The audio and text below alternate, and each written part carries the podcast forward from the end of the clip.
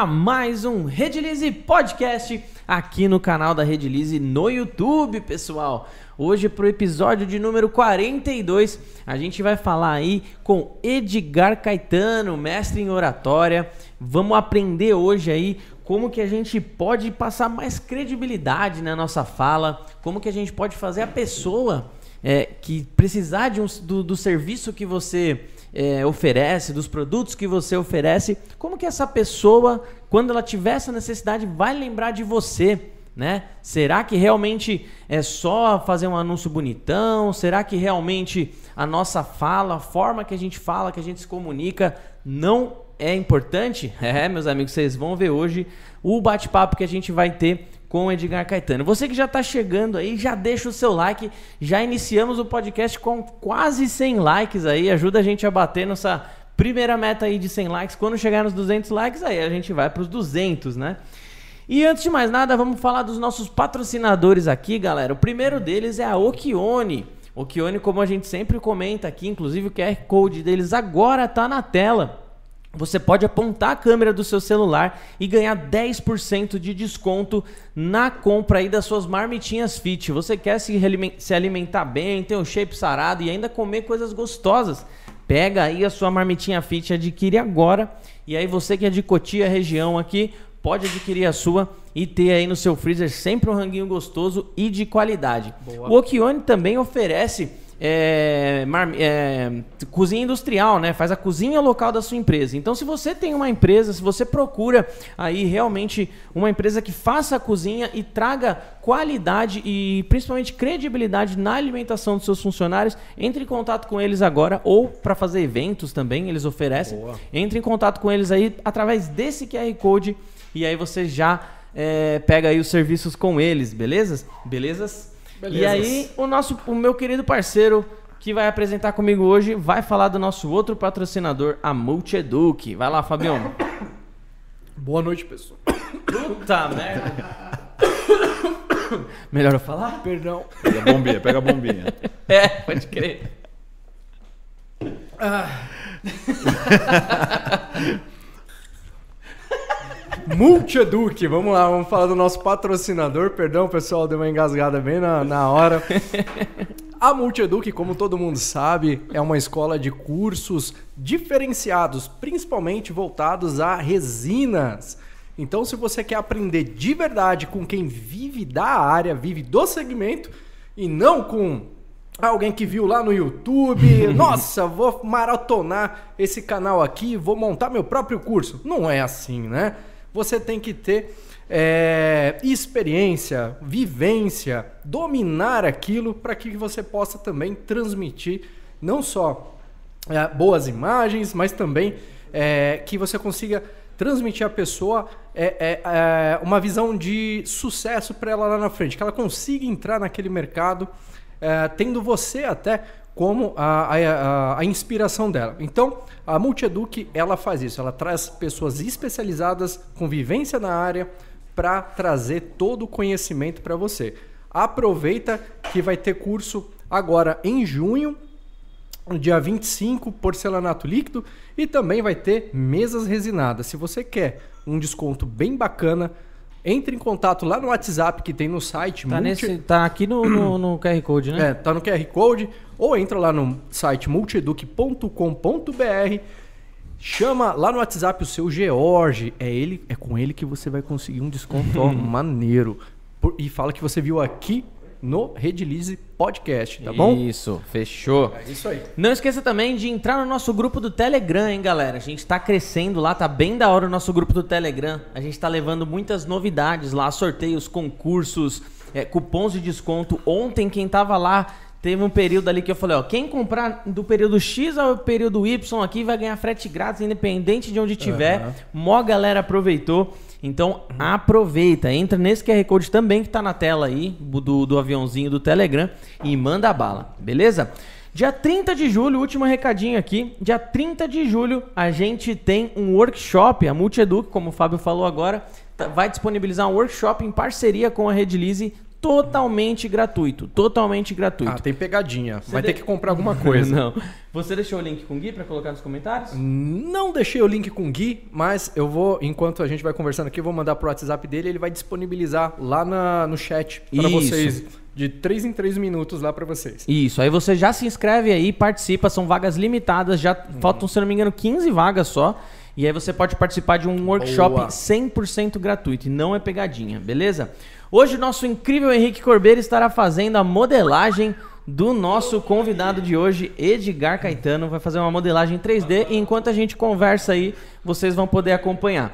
Edgar, muito obrigado, cara, pela presença aí, muito obrigado por aceitar o convite. É um prazer estar com vocês aqui da Rede Lise, um convite que eu não podia recusar, né? Primeiro num canal de comunicação, segundo para falar de comunicação, que é a minha paixão, então uma honra. Obrigado pelo convite. E você que está nos assistindo aí, seja bem-vindo. Show de bola. Quem indicou você, cara, foi um dos meus ídolos do mundo das resinas, que é o Clóvis Sakamoto, que fez curso com você, né, de, de comunicação, oratório e tal. Então tenho certeza. Grande Clóvis. Ele é demais, o cara, o cara é demais. E aí quando a gente começou o podcast lá atrás, ele falou assim: "Meu, quando vocês forem falar um pouquinho de oratória, comunicação, e tal, chama esse cara". Eu falei: "Velho, pode deixar". Aí já ficou lá no meu no- no- na lista de, de convidados. Quando chegou esse momento, eu te chamei. Cara, eu queria te dar um presentinho aqui de uma, Opa! uma parceira nossa, ó, Loja Dona Teresa, a Flávia, que faz os presentinhos aqui para os nossos convidados. Queria fazer, mandar um presentinho aí para você. É uma lembrancinha aí para você sempre lembrar do nosso podcast com o maior carinho. Sensacional, muito obrigado Imagina. presente. Obrigado, dona Tereza. Pô, show de bola. É uma lembrancinha que ela faz conforme o seu o que você faz no dia a dia. Então, alguma coisa tem ali um toque do, do que você gosta ali. Pode abrir Tá? já? Pode, Opa! pode. Vamos Ela, ela, sempre, spoiler. ela sempre dá, um, dá uma fuçada lá no Insta É. pra ver as coisas que Deve você ser um gosta. pente no meu caso. Olha que bacana. Qual Prova- é a câmera aqui? Essa aqui? Pro- provavelmente você gosta de Ó. café. Pra Amo. caramba. Nossa, ela, acho que ela me, me stalkeou, porque, cara, ela stalkeou. ela todos os stalkeou. meus. É, onde eu vou, tomo café, eu tenho que postar, a galera adora.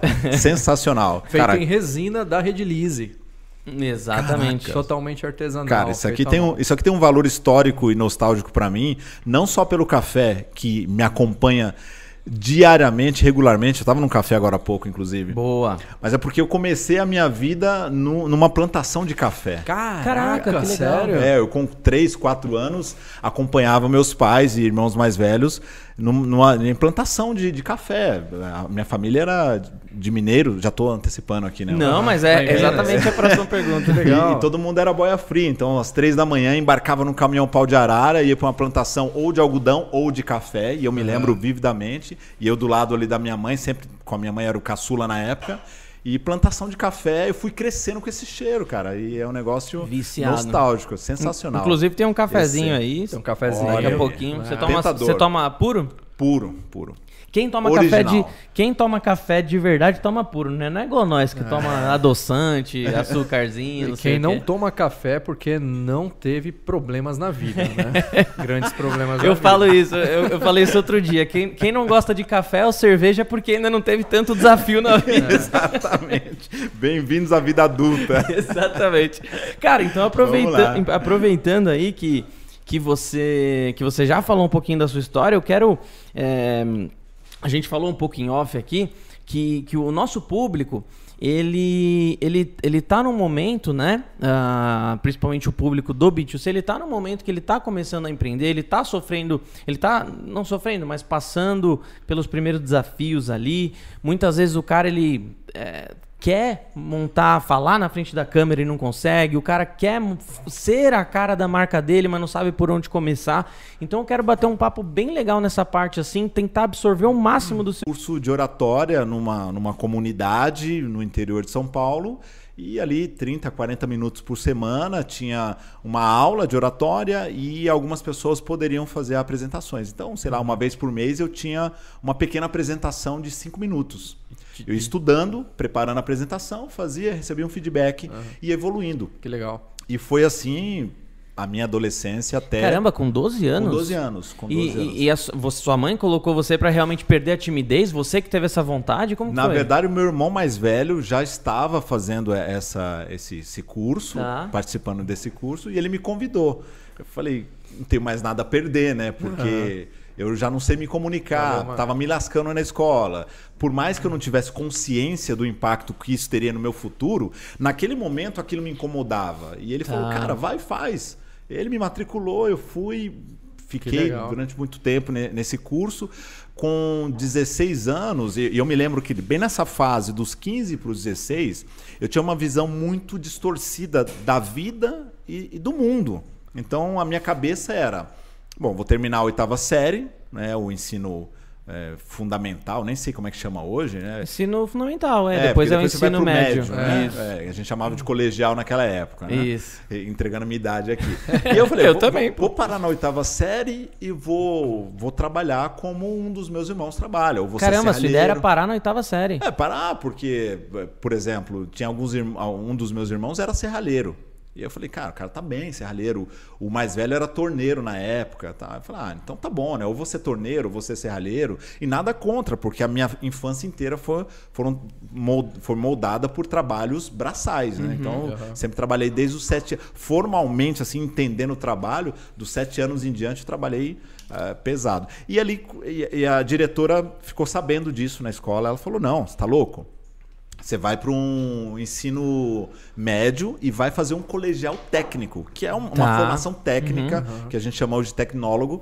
Na época se fazia junto, já tinha a a possibilidade. Aqui tem, aqui em Barueri O tem o ITB. ITB lá, o né? ITB, como É. se fosse o ITB, exatamente. Sim, sim, Aí sim. eu fui para Vargem Grande Paulista, fiz o ensino médio com a formação de contabilidade, me formei em contabilidade alguns anos depois, e aí com 16 anos, logo que eu entrei, eu tentei um estágio pelo Centro de Integração Empresa-Escola, o CIEE, na Caixa Econômica Federal. Caramba. Legal. E aí você imagina, um dia eu tava com a enxada na mão, no outro dia eu tava fazendo uma entrevista com o gerente geral da unidade do condado da Faria Lima, que a gente brinca hoje, né? Ali com, com os, fa, os Faria Limers ali com seus É. hoje, hoje eles usam Os coletivo. Naquela época era só os Limers. terno e gravata. Quem fala é o Hermes e Renato, É. Faria Larmers, o Bolsa. E aí o gerente vira pra mim e fala assim: Você sabe datilografar? Eu falei, claro que eu sei. Eu tinha uma Olivete portátil, passei a noite datilografando ali, catando milho. E ele colocou a máquina na minha frente, uma Olivete eletrônica. Foi uma tragédia o meu teste. Aí ele falou assim: Bom, você tem informática? Eu falei: Não, ainda não, mas no curso que eu estou fazendo, contabilidade, vou aprender informática. Tem processamento de dados. Ele falou: Tô vendo que você não sabe datilografar, você não tem informática. Cara, não, não tem o que eu posso fazer por você. Eu falei: Calma, eu tenho uma habilidade que te interessa. Ele: Qual? Eu sei me comunicar. Caraca. Aí eu já vendi meu peixe. Meu pai, na época, tinha um boteco, um barzinho. Eu falei assim: meu pai tem um estabelecimento. Olha o poder da comunicação. Meu pai tem um estabelecimento comercial e nada mais é do que um estabelecimento, claro, guardadas as devidas proporções. Eu atendo os clientes, eu recebo os pedidos, eu atendo a demanda, dou feedback, faço a devolutiva. E não é isso que acontece aqui no banco. O cliente vem, você não tem que ouvir e. e se comunicar com ele, ir lá dentro resolver e dar um feedback. Ele Falou, é exatamente isso. Pois é, eu sei fazer isso muito bem, eu sei me comunicar com as pessoas, assim como estou me comunicando com você. E nisso você já tinha parado o curso que você. você Não, não continuei, né? continuei, tava, tava naquele curso Tava lá. naquele curso desde os 12 anos? Desde os 12 anos. Caraca, que os 12 legal. E aí ele falou assim: ah, legal, obrigado, abriu a gaveta, jogou meu currículo, vai aquela cena em câmera lenta do currículo caindo. Naquela pilha de outros currículos, né? Uma semana depois ele liga em casa legal. e me contratou. E aí foi um negócio muito marcante pra mim, porque de novo eu tava num dia com a enxada na mão, no outro dia eu era estagiário da Caixa. E aí pra encurtar a conversa, mas a gente vai falar muito ainda, é, eu acelerei a minha carreira de estagiário de banco a executivo de fintech nos próximos 22 anos que se passaram, usando o poder da comunicação. Claro que aí eu fui fazer outras fo- formações, eu me formei como gestor comercial, fiz uma, uma, uma graduação. E eu fui, em paralelo, construindo uma carreira como comunicador profissional, que era um sonho que eu tinha. Falei, cara, um dia eu vou pro rádio, um dia eu vou pra TV. Caramba, que legal. É, grandes ambições, porque você começa a receber feedbacks, que você se comunica bem, que está desenvolvendo habilidade, você começa a sonhar Sim. mais alto. E, e, e foi assim que eu fiz. Eu me formei como radialista, locutor comercial, mestre de cerimônias, apresentador de programas de TV e fui construindo, em paralelo à minha carreira no mundo corporativo, uma carreira de comunicador profissional e ganhando grana também como comunicador profissional, sendo Legal. demandado. UOL Educação, grandes marcas me contratando para fazer locução, para fazer apresentação de eventos, para produzir vídeos. Eu falei, cara, que legal, muito bom isso aqui. Eu- Casamento você não fez. Casamento eu não fiz. Aí, ó. Desafio aí, É, até o mas- final do é, ano. Vamos fazer um, um. casamento É. aí. Baita desafio. É, e, e aí, como é que eu cheguei aqui para agora sim encurtar a conversa? Eu adoro desafios. E um dia alguém me desafiou. Ele falou: Edgar, pô, legal sua história, tal, bacana. Você já aceita, já aceitou dar aula disso, ensinar as pessoas? Falei, não, eu acho que eu não tenho habilidade para isso. Isso que ano? 2017. 17, ah, pouco tempo. Falei, uma coisa é você fazer, uma coisa é você abrir o microfone, abrir Sim. a câmera. muito cara, isso. Eu me dou muito bem, me viro, tá tudo bem. Não é? Agora, ensinar, peraí, o buraco é mais embaixo. Que aí você já tem que partir pra técnica, Didática, abordagens, É, como e eu achava comunicar. que eu não tinha essa começo, habilidade. meio e né? fim, né? Aí, vamos fazer um piloto? Vamos, claro. Aonde? Na Paulista. Maravilha, o cara abriu uma, uma escola, segunda unidade da escola dele na Paulista, e eu fui dar aulas para profissionais de grandes empresas, Nubank, Que legal. repórteres da Globo. Cara, Que da hora. passou gente ali que eu falei, meu, quem sou eu para ensinar esses caras? Só que eu descobri um, um outro talento que eu não sabia que eu tinha, que era de ensinar aquilo que eu sei fazer. E aí, meu amigo, aquilo me causou uma inquietação absurda. Imagina, eu executivo de uma empresa de meios de pagamento, uma fintech que estava voando alto. E eu super bem ali, dando aulas no final de semana e à noite aquilo foi me incomodando, me incomodando. Aí passei por um processo com, de mentoria, descobri o meu propósito de vida, o meu ikigai, como chamam os japoneses, a sua razão de, de ser, o que que você está fazendo aqui. E, e é isso. Que da hora. Aí larguei tudo, claro, com planejamento, criei a minha metodologia, criei meu treinamento e fui para o mercado em 2019, eh, deixando essa escola, deixando a fintech. De lá para cá são mais de 23 mil alunos treinados no Brasil e no mundo, tanto no presencial quanto no online, com uma metodologia que eu chamo de simples, prática e leve, porque a minha vida inteira eu fui aprendendo muita teoria e traduzindo isso para a prática. E o que eu gosto é de ensinar as pessoas. O Clóvis é um exemplo disso, que foi me mentorando durante algum tempo e aluno é, de forma prática. Eu não vou ficar falando latim com você, grego, para você aprender oratória, que já tem até um nome meio arcaico, né? E eu gosto de falar da comunicação moderna, da influência. As pessoas precisam aprender a se comunicar. A gente não aprende isso na escola. Eu não aprendi na escola, não aprendi na faculdade. Tive que aprender de formas paralelas, em cursos, estudando, de forma auto- autodidata por um tempo. E tudo que eu faço hoje está voltado para ensinar as pessoas a também se comunicarem bem em qualquer cenário, diante do microfone, de uma câmera, num palco, ao produzir um conteúdo, no dia a dia em casa, no trabalho, com líderes e liderados e também com clientes, claro, porque quem não se comunica bem não transfere credibilidade e não consegue atingir bons resultados. O, o- as experiências que você teve na rádio e na TV, co- como que foram? foram? Quais que você teve? Na verdade, as minhas experiências foram todas no mercado corporativo. Tá. Porque eu, eu peguei as minhas formações e, e, e fui, voltei para o mercado corporativo, montei uma, uma, uma empresa, uma produtora, tinha estúdio, com todo equipamento, que você imagina, e fui atendendo o mercado corporativo. Então, eu nem cheguei a bater na porta das empresas do rádio porque eu não, não, não precisei. Elas É- bateram. É, na É, verdade. procuraram. É, o, o que, que eu entendi naquele momento? E os meus colegas diziam, cara, esse é um mercado muito prostituído. É muito difícil você entrar no mercado onde o QI é muito forte. Você tem que ter alguém com costas largas para te indicar e tal. Eu falei, e aqui eu já sabia, então eu conheço os, radiali os grandes radiali- radialistas do, do mercado, os caras que estão na 89, Que legal. algumas, algumas foram meus professores, e eu sei que ali o buraco é mais embaixo. Ou você tem um- uma carreira construída ao longo de muito tempo, ou você sai, como o Bob Floriano saiu da, né, virou depois as- a voz das Casas Bahia, hoje é palestrante, coach, e o cara tá muito bem, muito melhor do que nos meios de comunicação. E eu falei, falei, cara, eu não vou ficar batendo lata pra né, ficar trocando seis por meia dúzia. Eu vou para onde tem dinheiro. Eu fui para o mercado corporativo. E ali com a UOL Educação e outras empresas, eu acabei é, me dando muito bem fazendo aquilo que eu, que eu, que eu estudei e me formei para para ensinar, para fazer, né? Que era me comunicar para os veículos. É muito louco que no seu Instagram, cara, assim, dá uma, dá uma zapiada lá, tem muita dica, muita técnica, muita. Meu, só no. Só no, no, no nos destaques ali do seu de dicas, cara, você, fica ali um tempo vendo e é um, um conteúdo riquíssimo, né?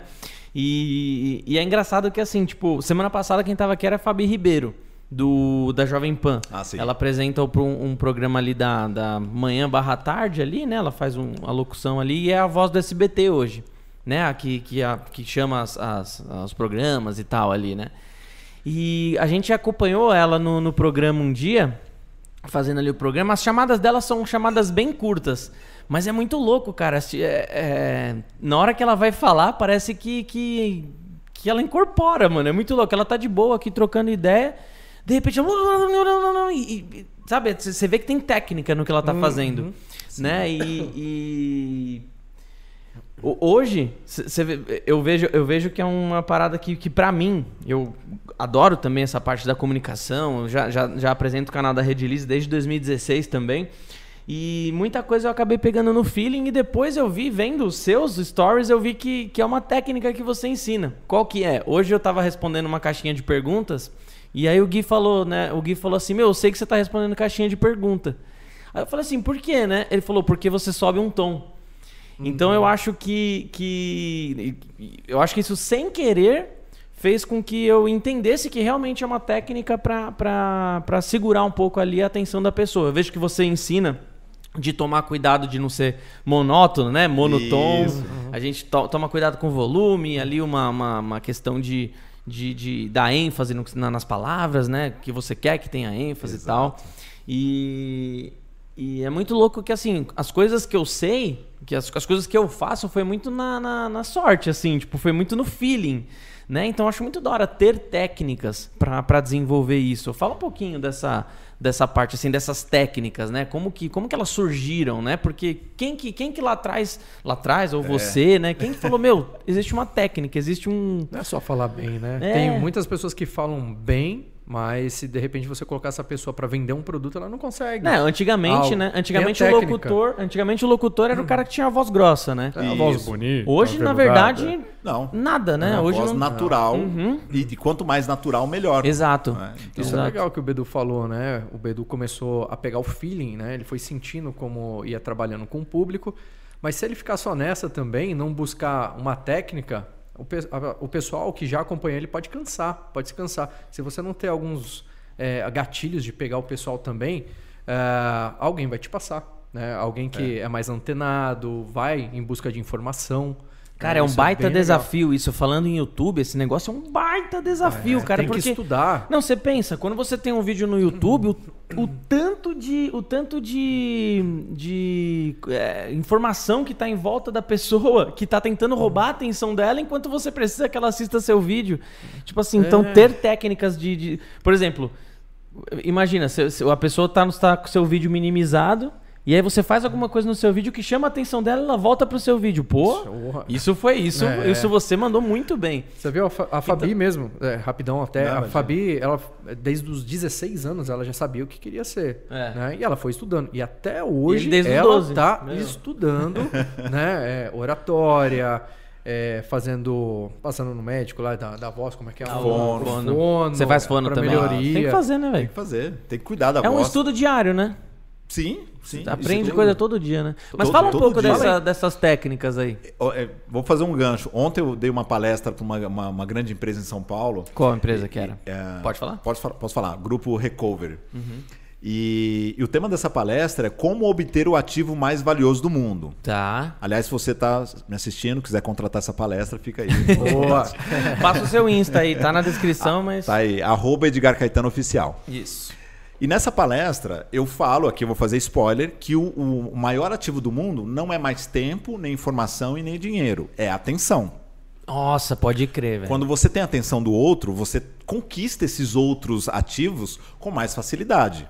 E aí você está falando do YouTube. Como é que eu fico ali no YouTube por mais tempo assistindo o mesmo comunicador, o mesmo apresentador? Eu preciso criar o que eu brinco e chamo de efeito TikTok. O TikTok ele quebra a expectativa o tempo todo. Você não sabe o que virá. Então a nossa comunicação ela tem que quebrar a expectativa, ela tem que criar oxigenação. Ou quando a gente vai para uma música, a música, se ela tá o mesmo tom, a mesma batidinha. Você troca rapidão. Ah, você troca. Agora, quando você ouve Bohemian Rhapsody, É, seis cara. minutos, como é que você dá atenção para uma música que tem seis minutos? Hoje, que as músicas têm um minuto e meio, dois minutos. Não, Bohemian Rhapsody é um rock, depois uma ópera, Uma depois uma... baladinha, um solo. Muito aí- bem trabalhada, né? A gente Pois é. fica. é, a gente se prende a ela porque a gente fica buscando os detalhes dela. É. De tão rica que ela é. Exatamente. E ela vai oxigenando a tua atenção o tempo Uhum. todo. Você não quer trocar de música, você não quer avançar, você não tira a sintonia do rádio. A nossa comunicação tem que fazer a mesma coisa. Se eu continuar sendo muito previsível, tanto no conteúdo Hum. quanto na forma, as pessoas não precisam dar atenção para mim. E, e- e isso vale para uma comunicação em casa. Eu vou contar a história pro. Eu não tenho filhos, mas vou contar a história pro meu filho, para minha filha. Cara, conta a história interpretando. Traz lá, né? Lembra da professora na quinta série? Interpreta, interpreta. Não fica aquela coisa, ah, e o príncipe olhou para a princesa. Não, conta a história. Você vai eh, falar com alguém, aborda essa pessoa com entusiasmo. E aí, trazendo as técnicas, bom, vamos lá. O Obama até hoje está desenvolvendo a oratória dele, é um negócio surreal. Vi um documentário e o cara no segundo mandato dele, virando a madrugada, ensaiando um discurso que estava pronto, mudando uma palavra que ia ter uma intenção diferente, ajustando o tom de voz naquele momento, colocando pausa no lugar certo. E ele treina, treina, treina, vai lá e faz um, dá um show.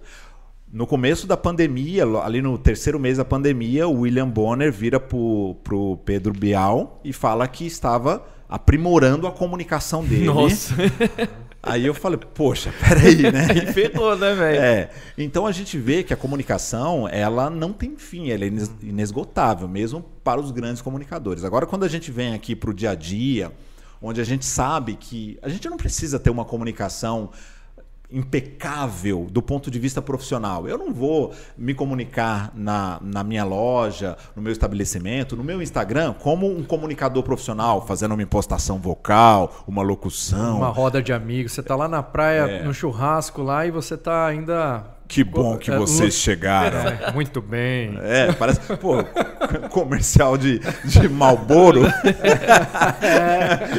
Sabe? Não precisa. A todo momento. Agora, as técnicas, e eu trago técnicas do rádio, da televisão, do palco, e uso inclusive realidade virtual para ensinar essas técnicas e destravar muita comunicação de gente que tem medo, receio ali, as, as suas travas, porque as técnicas, elas são fundamentais. Mas até onde vão as técnicas? Até que você as incorpore e elas passem a fazer parte da sua naturalidade. Então a gente não pode mudar a pessoa. Não, agora você vai assumir uma personagem, uma máscara e você vai ser o ator. Não, você tem que ser a mesma pessoa. Então se é brincalhão, cara, traz a- essa irreverência para sua comunicação. Se é mais sério, mas quer aprender a ser mais carismático, então a gente vai usar técnicas que vão destravar isso em você, para você sorrir um pouco mais, para você olhar para os outros com um, um brilho nos olhos que vai chamar atenção, para você aprender a modular a voz, para falar num volume diferente, mudar um pouquinho a emoção da voz. E isso não para que você seja um locutor AM, FM, para que você converse naturalmente com as pessoas fazendo essa variação de volume, de ritmo, usando pausas, ênfases, como você falou. Então a gente, eu trago muitas técnicas que de fato vêm do rádio, vêm da locução, vêm da TV, mas que eu traduzo de forma simples para que nós no dia a dia consigamos utilizá-las de uma forma natural, de uma forma espontânea. Até técnicas mais avançadas, por exemplo, é, vou citar um exemplo de um, um dentista que é amigo em comum do, do Clóvis, inclusive, e meu, de Osasco, o Gildares. O Gildares é um baita dentista. Cara, o cara é excepcional. Só que a comunicação dele estava quem da autoridade dele. E-. E, ele queria produzir vídeos com teleprompter.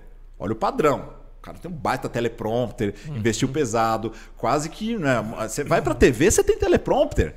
Aí eu falei, então vamos lá. Para você se comunicar com teleprompter, você tem que se comunicar não como se você estivesse lendo. Uhum. Você está lendo, mas não pode parecer que você está lendo. E aí, como é que você lê sem parecer que você está lendo, de uma forma natural, como se você estivesse conversando com outra pessoa? Uhum. Tem técnicas para isso. Então você vê que tem técnicas das mais simples às mais avançadas, dependendo da demanda que o cliente tem, que o mentorando é, precisa explorar, o que ele tem, o desafio que ele tem pela frente, né? Engraçado esse negócio que você falou do, do pare, é, ler sem parecer que você está lendo. Você que assiste os vídeos da Rede Lise aqui, sabe aquelas horas que aparece, por exemplo, uma lousa, onde o, onde o nosso editor Gui coloca lá? Muito provavelmente essa hora eu estou lendo. né? Será que você sabia? Eu tento ao máximo, cara, tentar mostrar que eu não estou lendo, né? Não sei se, se depois eu peço a sua, passar para você um ver, pra ver a análise, né? Mas assim, eu ve, é, uma, uma coisa enquanto você falava, eu também fiquei com uma dúvida. Que assim, no YouTube a gente até tem algumas métricas para ver se a gente está conseguindo prender a atenção do nosso público, para a gente ver se a nossa comunicação boa. A gente até tem algumas métricas, Isso. só que quando você trabalha no YouTube, primeiro, você tem que contar muito com a sorte, você tem que contar com a sorte de, de, de que o YouTube entregue é. realmente o seu, seu conteúdo, né? E você tem que contar com a, a sorte de o que o YouTube está recomendando enquanto tem o seu vídeo ali. Por quê? Trabalhar com o YouTube é desesperador, cara. Você tem que. É, não basta só você fazer um bom conteúdo. Você tem que fazer. Você tem que tomar cuidado. É, você tem que. É, é, saber como fazer a sua thumbnail, sua capa e o seu título para que a pessoa clique. Depois que ela clica, que é meio caminho andado, aí tem um momento que você tem que prender ela. Exato. E se ela sair muito rápido, é pior pro seu vídeo. Então, tipo assim, é desesperador. Mas enfim, é da hora, eu gosto. E, e no YouTube a gente tem algumas métricas para saber disso, né? Retenção, se, um, quantidade de likes, quantidade de comentário tal. Uh, Agora na, na, na, vida real, tipo, como que eu sei que. Na vida real, o YouTube também é. Mas como que eu sei se, se, eu tô melhorando, se eu não tô melhorando, através de feedback? Como que é esse estudo? Como que é esse, esse meu. Minha faixa branca, minha faixa vinho, né? Tipo, como que é a minha. Pois é. É importante que você desenvolva autopercepção. Tá. E, e por isso que a base ali, o primeiro módulo que eu trabalho é autoconhecimento. Hum. Então eu já tenho que saber onde eu estou, quem eu Legal. sou na fila do pão da comunicação, como eu digo, e aonde eu quero chegar. Ok, então já tenho isso e vou traçar uma rota para atravessar o deserto.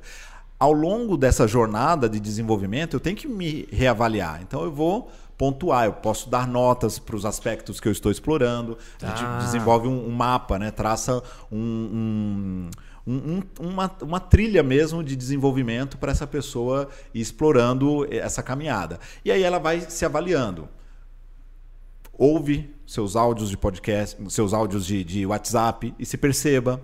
Grave-se, assista seus vídeos, veja o teu primeiro vídeo. A gente vê grandes comunicadores hoje, grandes influencers. Esses dias o Thiago Nick falou: olha, eu vou mostrar para vocês o meu primeiro vídeo. Show de horrores, né? né? Não, tudo bem, mas ele sabe que ele evoluiu. Uhum. Ele foi acompanhando. Então a gente tem que ter essa maturidade também de falar: caramba, olha só esse vídeo, puxa, melhorei pra caramba, é. ou não melhorei. Uhum. Então Primeiro ponto, autoavaliação, autofeedback. Segundo ponto, feedback dos amigos, conhecidos, as pessoas que você é, que te acompanham, que te seguem. Então, pede opinião, conversa com pessoas da sua família, seus amigos ouça e filtre essas opiniões. É, porque tem gente que vai, vai falar qualquer coisa. Né? Tem gente que não, não vai querer dar o feedback sincero e tem gente que vai querer te dar uma espetada falando mal, né? Exatamente. É, então tem. tem. que filtrar isso. Agora, o melhor é você ter um especialista, alguém que você confie, que você possa. Eu recebo muito vídeo, é, muita gente manda no meu direct. Dá uma olhada nesse vídeo, nesses stories, o que, que, você acha? Que é uma opinião de alguém especialista. Né? Exato. E aí uhum. vou lá, dou o feedback para essa pessoa. Enfim. O, o terceiro item é você é, entender que o estado da arte ele é alcançável, mas leva tempo. E que o meu tempo é diferente do seu, diferente do, do Fábio. Eu não posso comparar, como diz um amigo meu comunicador também, o Mark Tawil, o, o palco do outro com o meu bastidor. Então é importante a gente não se comparar com o outro, sempre se comparar consigo mesmo o quanto eu estou evoluindo em relação a mim mesmo. Uhum. Olha, eu vi que o meu áudio agora eu estou modulando mais a voz, eu estou incorporando mais a modulação, o tom de voz está variando, eu estou brincando com volume, com ritmo, com velocidade, estou usando pausas, estou tirando os vícios de linguagem. Em um minuto eu falava 30 nés, agora eu falo 10. Poxa, que legal! Então você está se percebendo, mas não se compare com outra pessoa, porque isso vai te sabotar. Se eu me comparasse com grandes é, especialistas em comunicação do Brasil e do mundo que estão nessa jornada há mais tempo do que eu, eu não teria entrado nisso. Tá. Se eu for me comparar com o Bonner, eu não vou entrar nessa seara. Eu não vou querer um dia ser apresentador, que eu tenho o sonho de ser apresentador de programa de TV. Eu não vou nem tentar. Uhum. fazer isso. Então eu não posso me comparar com quem já está no mercado há 10, 20, 30 anos à minha frente. Eu tenho que me comparar comigo mesmo. Que tipo de programa você gostaria de apresentar? Tem, já, qual é seu sonho, assim? Cara, acho que o, o de esporte seria legal. Que da hora. É, de notícias também, eu já fiz uhum. alguns pilotos e, e me daria bem. Enfim, acho que eu, eu, eu, no, no, na formação a gente é obrigado a fazer todos os programas. Até aqueles que as pessoas ligam de madrugada. e, e, e da palavra-chave. palavra-chave. de esportes acho que seria bem legal. Você tem bem esse perfil assim de é, transmitir algum esporte acontecendo e você fazer com dar, dar, dar, mais ênfase, mais ânimo no que está acontecendo ali. Pois né? é, tá aí. E às vezes o jogo não tá nem tão legal, mas você prende a pessoa a, a ficar ali por mais tempo, né? É, Só boa. como na forma que você comunica. Você transmite transmite aquilo. Isso aí. Pegou aí, Boninho? Pegou? Não, a, gente, a, gente, tem alguns contatos, de, depois eu vou, vou, passar seu contato. A gente tem parceria com a TV Aparecida, Show. que é o, com o programa Faça Você Mesmo, com o Rogério que era Vale. E também temos parceria com a TV Gazeta, da, da Ateliê na TV, né? Pô, vou passar o seu contato para eles lá. Favor. Se ah. surgir alguma coisa claro, vai que, né? Vai que não, é assim que começam a.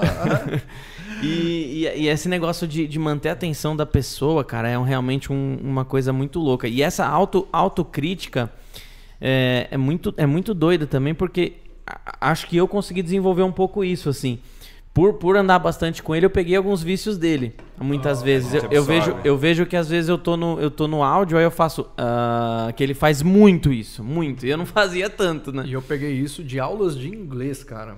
Que o pessoal fica falando inglês, fica. Uh, uh, e depois você vai conversar normal com a galera, você fica no português. E aí pega esse vício. E aí, para remover isso, eu, eu, eu, peguei uma técnica de, de, forma, de fazer roteiro, né? Que é você fazer ali os cortes bem secos. Uma frasinha, corte seco. Uma frasinha, corte seco. Aí você dá uma quebrada nisso, Eu né? Estraguei, né? Isso, isso ajuda. Mas essa, essa parada de manter a atenção é muito louca, cara. Porque é muita distração que a gente tem. É muita Sim. distração. E é o que você falou no começo do podcast, né? A gente hoje vive tão infoxicado, intoxicado de informação, que quando alguém vai te dar atenção, ela até quer te dar atenção. Por dois segundos. Mas e, aí você perguntou qual é a métrica, né? Como é que eu sei que o outro está me dando atenção de fato? Então você tem ali a atenção de fato. Você vê que a pessoa está concentrada, não está com a cabeça baixa olhando para o celular. Uhum. Ela está é, dando evidências de vida. ah, entendi. Pô, que legal. Uhum. Ah, tá. Mas isso é, é, é legal de você medir. Se a pessoa está de fato olhando para você, uhum. se ela está dando demonstrações de atenção. Mas de vez em quando eu posso perguntar trazer para mim o comando da comunicação. E aí, o que, que, você achou disso? Você concorda com isso? Faz sentido para você? Eu sei que é um clichê, né? Tornar essa frase um clichê, mas é uma frase que é importante, é uma pergunta. Isso faz sentido para você? Ficou claro para você? Você está entendendo o que eu estou dizendo? Comenta aí embaixo. É, é, pois é. E aí, quando né? você está numa interação, você está vendendo uma sacola para alguém. Cara, é, Rafael, ficou claro para você o que, que esse produto resolve? Ah, não ficou talvez ele não tenha dado atenção ou eu não tenha sido claro. Ok, o que, você não entendeu? Ah, não entendi nada porque eu estava distraído. Opa! Tá.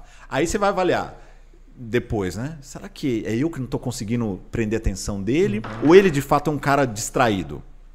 Volta, se analisa e melhora. E, e, por que, que eu gosto das gravações? Porque as gravações não mentem. Se você ficar ali falando na mesma batidinha, você sabe que você tem que melhorar seu tom de voz ajustar. E aí, como é que, por exemplo, os vícios de linguagem, como é que eu resolvo isso? Pausa. Coloca uma pausa no lugar do uh, é, né. Uma pausa. Uma Acabou. respiradinha ali. Dá uma respirada. Né?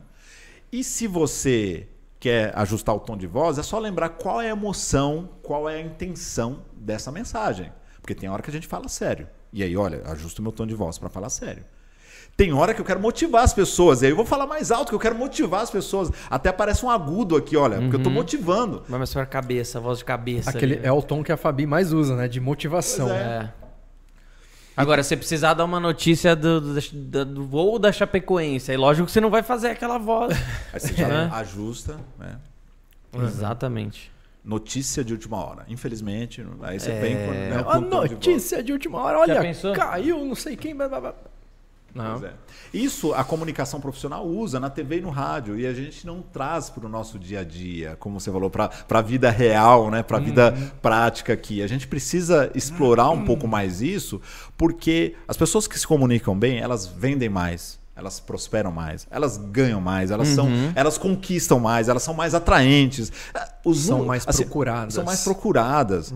O- os benefícios são tão intangíveis que eu já tentei alistar isso em pesquisas e não consigo. Porque quando eu falo, caramba, esgotou, aí vem alguém e fala assim, ah, melhorou minha autoestima. Eu falei, caramba, não tinha pensado nisso. Caramba. Aí vem, não, agora eu sou mais respeitado. Eu falei, puxa, é verdade, eu sou mais. Aí o cara vem e fala assim, não, melhorei o meu, é, é, o meu approach na balada. Eu falei, Virei referência, olha isso. É, então você vê É. que é, é O infinito. negócio abrange muita coisa, Muita né? coisa, muda vidas mesmo. E, e- e você, você esse, esse, esse método que você fez, ah, você criou ele totalmente? Tipo, o, o que que você usou para o que, que você usou para se basear? Quais foram as suas referências para se basear, inspirações? E, e também eu queria que você falasse se existem, se existem, que nem você falou de, de agora, você até gostaria de ter listado e tal. Existem é, pesquisas, experimentos, existem coisas que a gente pode realmente ter evidências da questão da comunicação? Sim, vou começar de, trás trás, pra para frente. frente. Existem pesquisas, existem estudos, por exemplo, que mostram que eh, falhas e ruídos na comunicação eles impactam as empresas positiva e negativamente. Então, por exemplo, empresas que têm exímios comunicadores têm um potencial de receita 47% maior. Então, se você ligar no suporte da Apple, por exemplo, você já vê ali que tem um padrão de comunicação Tá. absurdo. Os caras investem pesado. Se você ligar na XPTO Computers, você sabe que ali. Né? Então, quem ganha mais dinheiro não é só pelo produto, o atendimento também passa essa imagem. Quando você vai recomprar um outro item daquela marca, você lembra de toda a experiência, inclusive da de comunicação que você teve com suporte. Então a coisa começa da base. E então essa pesquisa, uma pesquisa britânica, se não me falha a memória, ela mostrou esse número. Empresas com exímios comunicadores têm um potencial de receita 47% maior. Caramba. Uma pesquisa americana da New York Times, ali da, da The Economist, na verdade, ela já mostrou que, por exemplo, é, 52% da força de trabalho de uma empresa trabalha sob estresse, ou seja, metade, por conta de falhas e ruídos na comunicação, normalmente dos líderes. 31% trabalha com baixa moral. 18% das vendas são perdidas por falhas e incompetências na comunicação. Gente que não se comunica bem na hora H, ah, Meu Deus. falha. 25% das metas de desempenho não são alcançadas. Os projetos atrasam. Então, os números, eles mostram realmente um, um buraco negro e o dinheiro, aí que vem, é grana. Falhas de comunicação resultam em prejuízos. Porque atrasa o projeto, Sim. eu deixo de vender, eu deixo de dar um feedback assertivo para o meu liderado e aí ele fica desmotivado, baixa autoestima, no outro dia trabalha emburrado, aí ele briga com o colega, aí o colega atrasa e Bola de neve total. bola de neve total. O. Peter Drucker já dizia, 60% dos, dos prejuízos corporativos advêm de falhas e ruídos na comunicação. Então, esses números que agora começaram a ser documentados por grandes pesquisadores e, e instituições de, de renome, elas mo- mostram que, de fato, a gente tem muito a explorar e, e a melhorar no mercado corporativo. Falando da- da- da minha metodologia, o que eu construí nos últimos 10 anos foi uma colcha de retalhos baseado em tudo aquilo que eu estudei, vi, observei, pratiquei, errei, tentei de novo, melhorei, fui testando, criando algumas coisas e testando com, com pessoas próximas, depois para testar com clientes. E aí eu fui validando essa metodologia que tem cinco pilares. O, o primeiro pilar é a mente, E esse foi o último pilar que eu, na prática, antes de ser é, especialista, entendi que eu precisava desenvolver, porque todo mundo vem para técnicas. Então você vai trabalhar técnicas uhum. de voz, de linguagem corporal, de estruturação de conteúdo. Maravilha. E a gente esquece que, como um atleta, como um piloto ou como um jogador de tênis, tem dias como você falou no, no, backstage aqui, tem dias, meu amigo, que a coisa não anda. Aí você fala, caramba, por que eu joguei tão bem ontem e hoje eu estou jogando tão mal? Cabeça. A mente. E aí eu fui entender que você tem que ter autoconhecimento. Você tem que ter autoconfiança, entusiasmo, naturalidade, sintonia, se conectar com o outro, desenvolver um pouco de humor na comunicação, improviso fundamental. Ah, é. E eu ensino esses recursos logo de cara para a pessoa já entender que comunicação é a camada externa de quem nós somos. Então, se eu melhoro as minhas atitudes e comportamentos, a minha mente, eu melhoro quase que tudo. O resto, não é resto, mas o resto é consequência de técnicas. E aí eu vou trabalhar voz, volume, ritmo, pausas, vícios de linguagem, entonação, tudo aquilo, clareza. E né? tudo isso que... tem que parecer natural, senão o outro percebe que é tudo muito robótico ali, né? Pois é. é. Algo muito ensaiadinho e fica chato o negócio, né? Mas você tem que estar disposto, Fábio, a atravessar o deserto. O deserto, e ah, depois eu volto aqui para os outros módulos. O deserto ele funciona mais ou menos assim: a gente tem quatro quadrantes. O primeiro é do incompetente inconsciente, aquele que não sabe que não sabe. Uhum. Então, quando eu tinha ali cinco anos, eu sentava no colo do meu pai, na rural dele, eu jurava que eu estava dirigindo, com as mãos no volante. Mas eu não sabia que eu não sabia. E aí, com oito, eu olhei pro meu pai e falei: caramba, eu não sei dirigir. Você que tá acelerando, ah, velho? Você que tá acelerando, velho. Aí eu entendi que eu era um incompetente, consciente. Eu me dei conta que eu não sabia. Caramba. Então, é, a maioria das pessoas está nesse estágio. Elas olham pro lado e falam assim: caramba, eu não sei me comunicar assim. Olha, uhum. me deram feedback, eu sou incompetente. Tá tudo bem. Ninguém nasce competente. Uhum. Então, mas você se deu conta, agora você tem consciência que você é incompetente. E para onde eu levo as pessoas? Para o estágio 3, que é quando você tira a carta de motorista. E ali você ainda está dirigindo com um pouco de técnica, você está ali quebra, hein? apreensivo, né? Calma, vai dar certo para você. Vai dar certo. É, vai dar certo. Vai dar, é, na, tem gente que lá pela décima é, já consegue ali. Baita otimismo. É. e aí o que acontece? Quando você tira a carta, ou quando você aprende as técnicas, você se torna um competente consciente. Eu uhum. sei o que eu sei e sei como fazer. Mas você ainda está um pouquinho inseguro, ali, inseguro. Tem o quarto estágio, que é quando você termina de atravessar o deserto.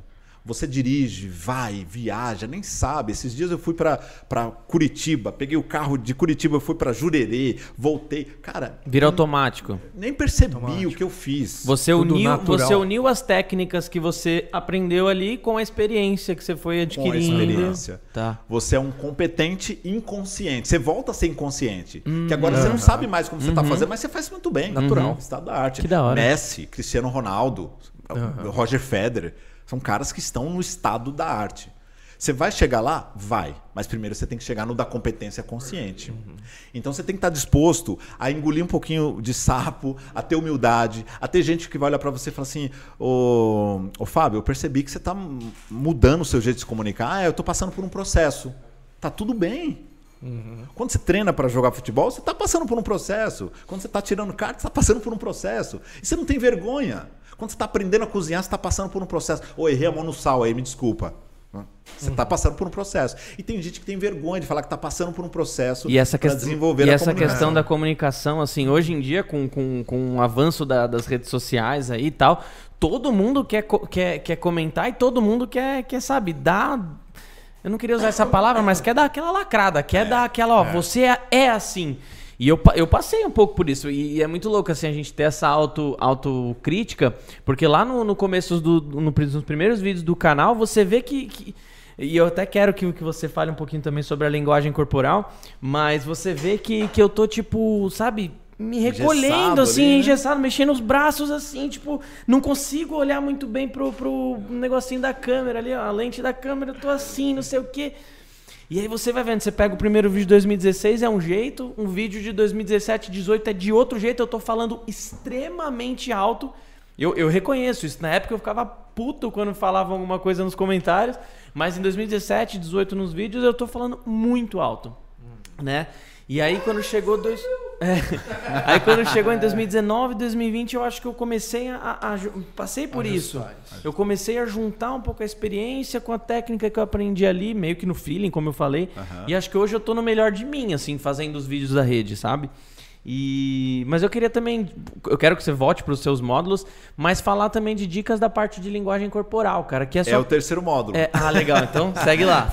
Mente, voz, aí no terceiro, a linguagem corporal, eu chamo de, do corpo, porque se a gente olhar para a comunicação, se a gente for dividir ali entre conteúdo, voz e corpo, a gente tem 38% da voz, 55% da linguagem corporal. Só aí nós temos 93% de não verbal.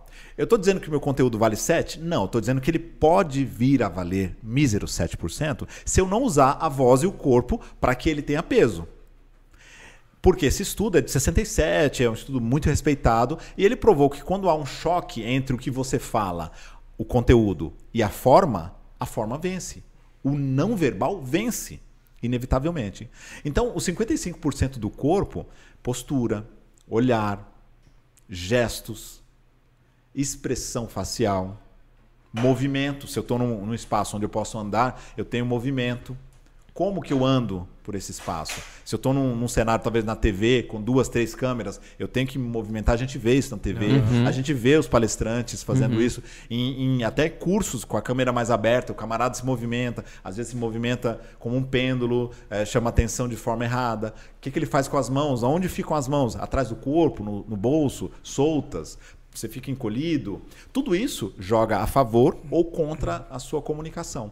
E para desenvolver a linguagem corporal, você precisa, de novo, autopercepção, se olhar, se assistir. E muita gente tem dificuldade nisso, né? É, você pega, cê- cê- cê- você grava, fala, beleza, eu vou tentar hoje fazer meu vídeo. Aí você grava, assiste 10 segundos, não, não quero ver. Apaga e depois esquece isso, né, velho? Pois a é. Fabi Ribeiro falou exatamente isso semana passada, né? Exato. Então essa autopercepção é muito louca, tem que ter, né? E observar. Você pode fazer a modelagem. Olha para bons comunicadores e perceba os gestos que ele usa, perceba como ele, ele se expressa, a, a, a face dele, que expressões ele usa, o olhar, a direção ah, do olhar dele. Tudo isso para você ver que dá para aprender também observando bons comunicadores. Mas, claro, tem técnicas para destravar o corpo, para você poder usar um pouquinho mais a sua expressividade, é, ficar mais à vontade, não ficar tão rígido, engessado.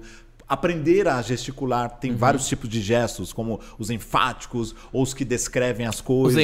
Isso aqui é, muito de, de, de debate, né?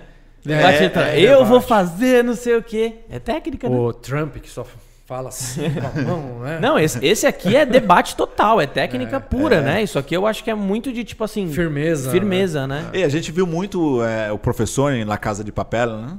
Fazendo assim, né? o Verdade, tempo todo ele verdade, com esse, esse verdade. gesto aqui. E até um pouco de. Ele ele tem um pouco de insegurança no personagem dele, mas ele tem sempre com o mesmo gesto aqui pra dar uma ênfase no É, que ele crer, falava. Pode crer. Então, tem tudo isso que a gente pode explorar usando mais a expressividade corporal. Por quê? A- a- vou usar o exemplo da expressão facial. A expressão facial, porque o rosto é, é a primeira, o primeiro ponto de contato que a gente tem com qualquer pessoa em qualquer mídia. Presencial, offline, online, não importa. A gente olha para o rosto. Então, a primeira coisa que eu vou perceber é a sua expressão facial. E tem gente que não reconhece a sua própria expressão, expressão facial quando não está se vendo. A pessoa não sabe, por exemplo, se ela estivesse aqui no meu lugar, que ela está sorrindo. Ela acha que ela está sorrindo, mas ela nem sabe que ela está sorrindo. ah, você percebeu que você está sorrindo? Não, não percebi. Como assim? Vai para frente do espelho, começa a perceber que músculos se movimentam. O que, que, que, que se mexe aqui? Ah, não, agora eu percebi que quando eu faço assim, eu estou sorrindo e eu sinto que esses músculos, a gente tem 42 músculos aqui, eles estão se movimentando. Agora, quando eu fico mais sério, eu também percebo que há um relaxamento, né, meu semblante fica mais tranquilo. Uma sobrancelha levantada, meio É, de uma- desconfiança. Ah, tô percebendo que eu tô desconfiado Ah. aqui. Ou que eu tô bravo, eu tô percebendo que eu tô com a cara irritada. O bufano. Sem perceber, né? Tá, tá doido pra sair, tá doido pra ir embora, dar aquela bufada. O pezinho virado pra porta, doido pra ir embora. né? É, é bem assim. E às vezes o, e o corpo não fala, ele grita. É. Você tá interagindo com alguém, você tá assim. Se você não se dá conta que você tá fazendo isso, você não tem autopercepção e autoconhecimento, a pessoa fala assim, mas por que você tá fazendo isso? Mas o que que foi que eu fiz? Uhum. Não fiz nada. E você. Então, teu corpo está dizendo aquilo que você talvez não tenha coragem de falar Nossa, ou que ainda não pode teve crer. oportunidade de Pode falar. crer. Tem que tomar cuidado, tem que desenvolver isso também.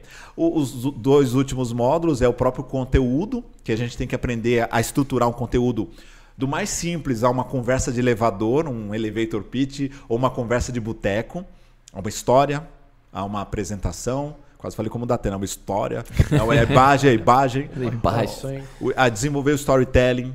A gente tem que aprender a narrar as coisas como elas acontecem, a construir uma linha racional e lógica para um discurso, uma palestra, um vídeo, um podcast, não importa. Eu tenho que ter uma, uma linha mestra. Como é que eu estruturo esse conteúdo? Tem tecnologia, tem método para isso também. E por último, a apresentação, que é o momento do show. Então, mente, voz, corpo, conteúdo e apresentação. O que, que eu faço na hora da apresentação? Como que eu abro uma palestra? Como eu encerro uma palestra sem dizer, bom pessoal, obrigado, era isso. Tá todo mundo como eu, careca de ver isso, ninguém aguenta mais, né?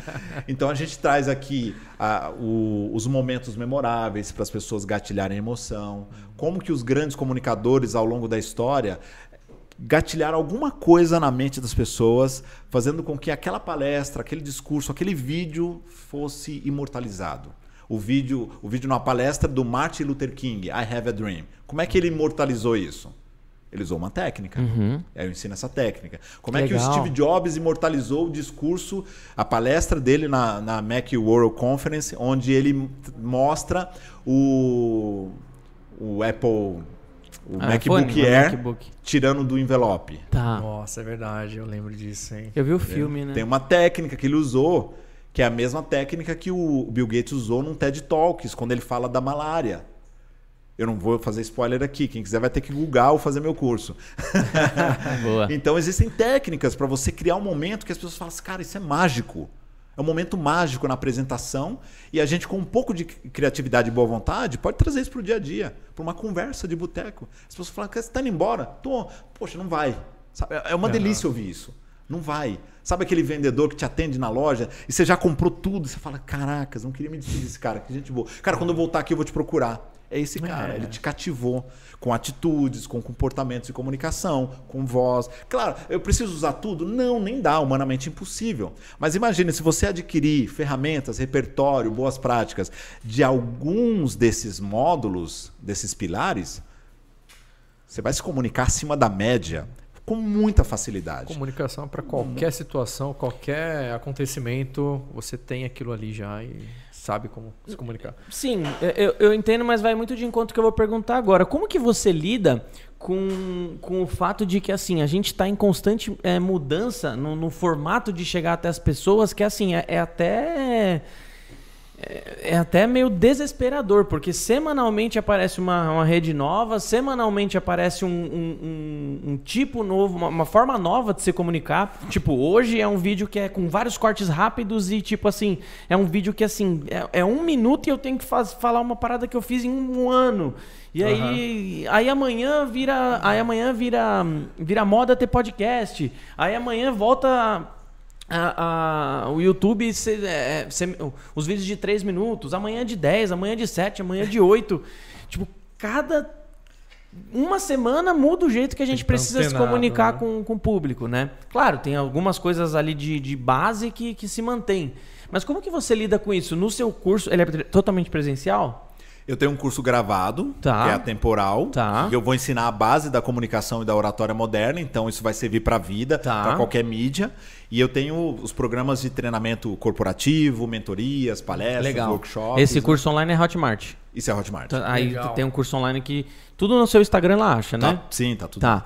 E aí eu, aí eu fico pensando, é, conforme a- essa movimentação acontece, você você vai adicionando alguma, algum módulos novos? Ó, apareceu tal coisa, eu preciso ensinar dessa forma agora. Porque você tá o tempo inteiro estudando e vendo o que tá rolando também, né? Sim, é, o tempo todo isso acontece. Eu diria o seguinte: cita um, um chefe de cozinha famoso aí, antigo. Antigo? É. Antigo não manjo, só o Rafa Lorente, que Edu. participou aqui também. participou aqui também. Edu Guedes, lá da... Edu. ou aquele, o marido da Fernanda Lima lá, o Ah, o cara que todas as mulheres falam que ele é da hora e faz Rodrigo tudo, né? Hilbert. Rodrigo Hilbert. Hilbert. É, Marcos Atala. Eu não manjo, velho, de, de, de cozinha. A cozinha, a culinária, ela evoluiu ao longo dos anos. E esses caras continuam nadando de braçada. Na mesma pegada, tá. Por quê? Porque eles se adaptam.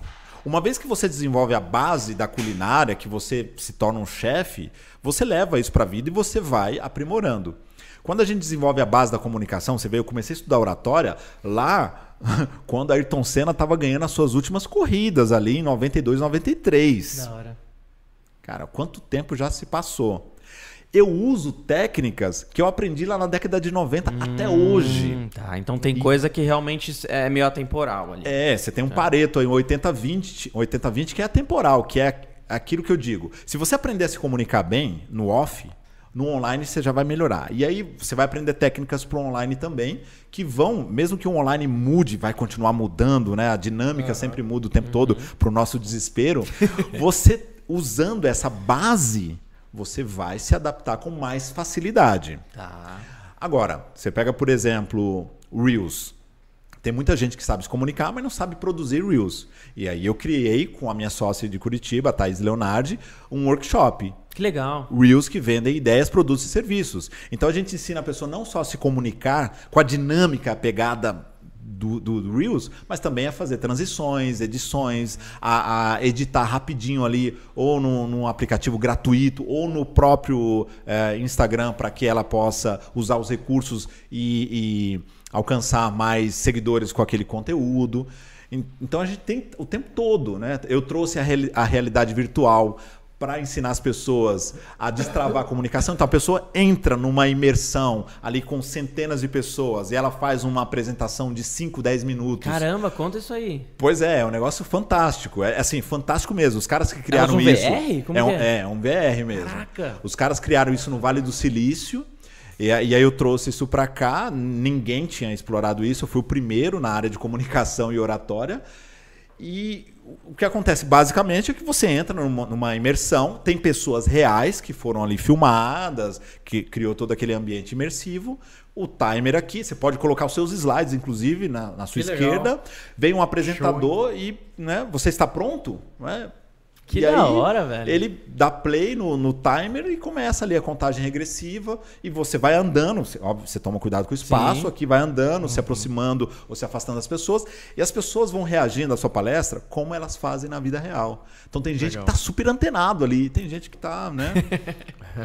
e você vai aprender, porque na vida real, meu, eu vou ser sincero com vocês. Quando você está aprendendo e você é exposto a, a apresentações no começo, para muita gente foi assim para mim. Para muita gente foi uma, é, é uma barreira gigantesca.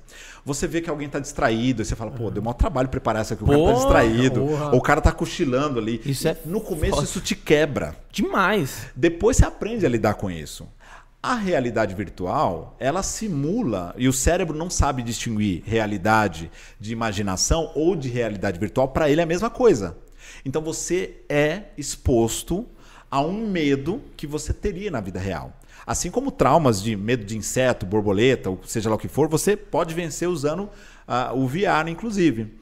Então, isso ajuda muito as pessoas a destravarem, a pegarem confiança e traquejo de mobilidade, de gestos.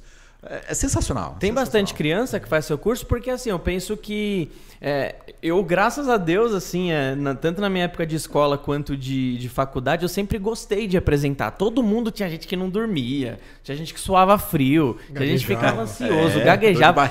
E às vezes eu entrava em grupo só pra apresentar, não fazia bosta nenhuma no trabalho, mas eu, entra aí, mano, pra você apresentar. Cara, te juro, teve trabalho na faculdade.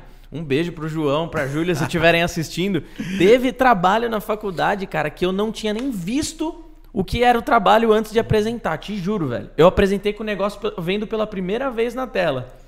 Então, assim, é, eu, eu fico pensando que é, essas suas técnicas poderiam ajudar crianças que vão passar por vários trabalhos na escola e vários trabalhos na faculdade também que ele vai ter que apresentar. É, Você pensa, não sei se o seu curso ele já pode ser usado para, para as crianças também, ou você pensa em fazer alguma coisa voltado para as Ele crianças? pode, pode, usa uma linguagem extremamente acessível para as Aham. Tá. crianças, então é factível. Claro, é, eu já fui provocado nesse sentido inúmeras vezes e ainda não tive braço Tá. ou parceiro Entendo. suficiente para criar um produto para crianças para as escolas, começando, a gente sempre começa, obviamente, pela iniciativa privada Uhum. e depois leva isso para a pública, que dá um pouco mais de trabalho, né? A gente chegar na, na molecada. Mas é um sonho, porque eu sofri isso lá atrás. É, eu precisei ir para fora da escola. Muita gente. Levar isso escola, Multieduc, curso de oratória para Pô. crianças. Porra, um, um Não Pois só é. crianças, pra Sensacional. todo mundo, É, mas pra crianças eu Mas acho que. ok, Mas né? para crianças é algo Sim, interessante. uma coisa customizada para as É. crianças, fundamental para apresentação de trabalho, eh, seminários na escola. Então- né? Você quer participar do, da feira de ciência? Como é que você apresenta o seu trabalho de ciência ali? Óbvio que não, a criança não vai sair procurando um curso de oratória, mas o pai, a mãe que vê aquilo ali já pensar no filho, poxa, eu já posso começar a trabalhar o meu filho, né? Preparar ele, tirar as travas dele e ele vê que a, a comunicação, falar com o público é algo natural, sem, sem, sem nenhum tabu. É, tem um vídeo do Flávio Augusto que ele, ele fala no YouTube, né? Para quem não conhece o Flávio Augusto, né? O ex-dono da do Orlando City, o dono da WhatsApp e de um monte de outras empresas por aí Tem pouca afora, grana, né? Pô, é, tem pouca coisa. Sabe pouco esse homem, né? E ele fala assim: eu aprendi oratória a duras penas, eu fui me desenvolvendo. E eu digo, Uhum. quanto mais cedo vocês aprenderem. Ele fala assim: oratória devia ser ensinado nas escolas. Total, É, um, cara. é um sonho para mim. A verdade é, um que as sonho. escolas estão bem atrasadas no que realmente precisa, É, né? Desculpa falar, né, Sim, cara? Mas, sim. pô, pra que, que você precisa saber da mitocôndria, do, do- osmose? Pra que, que você precisa saber é. realmente como isso funciona e não aprende gestão financeira, não aprende, cara. Uma, uma- ter uma, ter uma. Saber meditar, saber parar, respirar, se olhar. Uhum. Por que, que você não aprende a se comunicar? A nossa cultura está atrasada em termos assim, de- falando de Brasil. Nos Estados Unidos, a, a cultura já chegou nas Aham. crianças. Eu assisti um documentário agora pela, pela Apple TV, não, não me lembro agora um- é o nome do documentário, mas é um documentário em homenagem a Martin Luther King. Uhum. E eles fazem todo ano, nas escolas americanas, eh, competições de oratória. Então, primeiro começa nas escolas, e aí tem uma peneira. Pega os melhores alunos da, da escola e vai para uma regional. Olha lá. E aí eles vai. Aí eu vi uma criança de seis anos fazendo uma palestra, uma de oito. Animal, cara. Surreal. Não, com, com todo respeito à mitocôndria. Com Surreal. todo respeito à Com todo mitocôndria. respeito. Mas assim, de 100 pessoas que vão saber o que que é uma mitocôndria, uma, 10, sei lá, no estourando, sei lá, estourando 10 pessoas vão usar isso. Estourando, vai, Estourando. muito menos. É. Agora, saber se comunicar, pelo amor de Deus. Pô, orientação sexual. Eu tive, eu tive palestrinhas, não, não tive Ah, uma, uma aula. Você também, provavelmente. Na escola deve ter tido palestrinhas uma vez a cada seis Aqueles meses. vídeos horrorosos. É, E quando eles fazem essa palestra de orientação sexual, sempre tem as piadinhas, tira o foco e tal, exato. não levam a sério. É igual né? é até hoje, na verdade, né? Não, a gente zoa, né? a gente sai zoando. Jamais saímos da quinta série, né? É, a gente não sai da quinta série, mas levando a sério isso dentro das escolas, isso tinha que ser realmente pegado pra valer, né?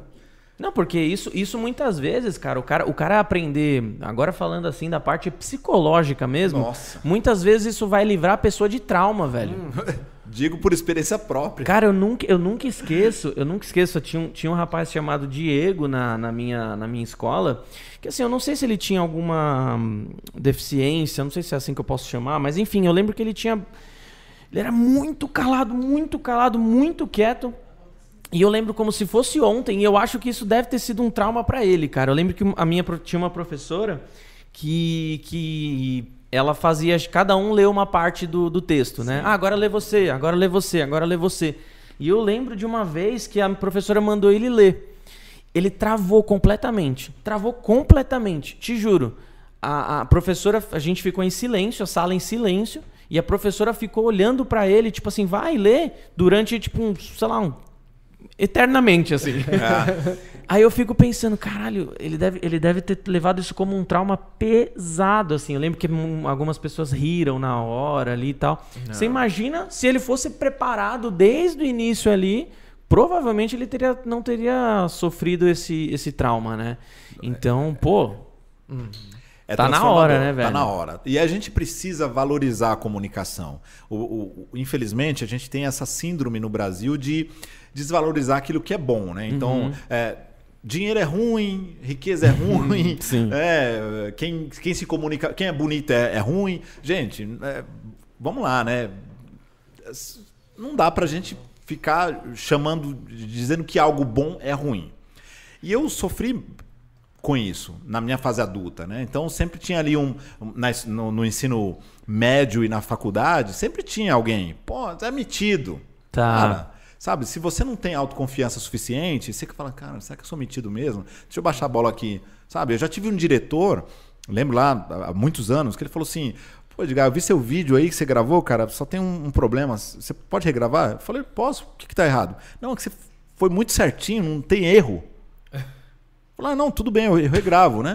Aí passou um tempo, eu vi ele, gra- ele tentou gravar um vídeo. Ele ficou um dia inteiro pra tentar gravar um vídeo. Eu entendi porque que ele me deu feedback. Eu falei, cara, pensei, né? O cara é tão medíocre que ele não consegue fazer bem, então é mais fácil ele desvalorizar aquilo que é bem feito Ele do que prefere- ele tentar fazer bem feito, ou Prefere aprender lidar- a fazer bem feito. Prefere lidar com a mediocridade. Então né? na escola, alguém que se comunica bem, ah, você é metido, não sei o quê, tal, tal, tal. Então a gente sofre bullying. A gente tem que parar, tem que. Aí o que acontece? Quando chega no mercado de trabalho, tem também. Tem a inveja, tem o ciúme, tem a puxação de tapete. Quando a gente mudar a nossa cultura e passar como americana a valorizar mais as pessoas que se comunicam bem, no, no, no backstage e no palco, as pessoas, vão falar, as pessoas vão falar assim: caramba, eu também quero ser assim. E é algo que se aprende. Não é algo que, que você vai morrer e não vai aprender. Eu, eu tive mentorandos com 70 anos de idade. Que legal. O cara vice-presidente de uma farmacêutica, não posso falar o nome aqui. E ele, eu falei assim. Por, "Desculpa." pela gente pode falar, não sei por É, ele. não por ele não. É, por que que você resolveu fazer mentoria de comunicação agora? Cara, você já é vice-presidente, daqui a pouco você vai ser presidente da empresa. Ele falou: "Não, ainda eu percebi que eu tenho coisas a melhorar". Que da hora, legal. Olha a velho. humildade. Aí você pega as crianças, é óbvio que elas têm um universo para melhorar. Só que elas estão com a mente aberta, como Exato. esponjas. Elas estão muito mais preparadas. E elas não têm medo de errar. Quanto mais nova a criança, ela não tem vergonha do erro. Ela E cientificamente falando, existem pontos da nossa formação que é mais fácil você aprender as paradas, né? Como Tanto- no inglês, É, no idiomas. Exato, tanto é que os mais velhos muitas vezes falam, meu, tem uma puta dificuldade de aprender a mexer no celular, tal, a gente vê isso, né? É. Então, pô, imagina, mais uma vez, colocar pra criançada, né, cara? Pois é, Realmente pois essa, é. essa parte da, da, da comunicação. E, e aí é aquilo que eu falei, né?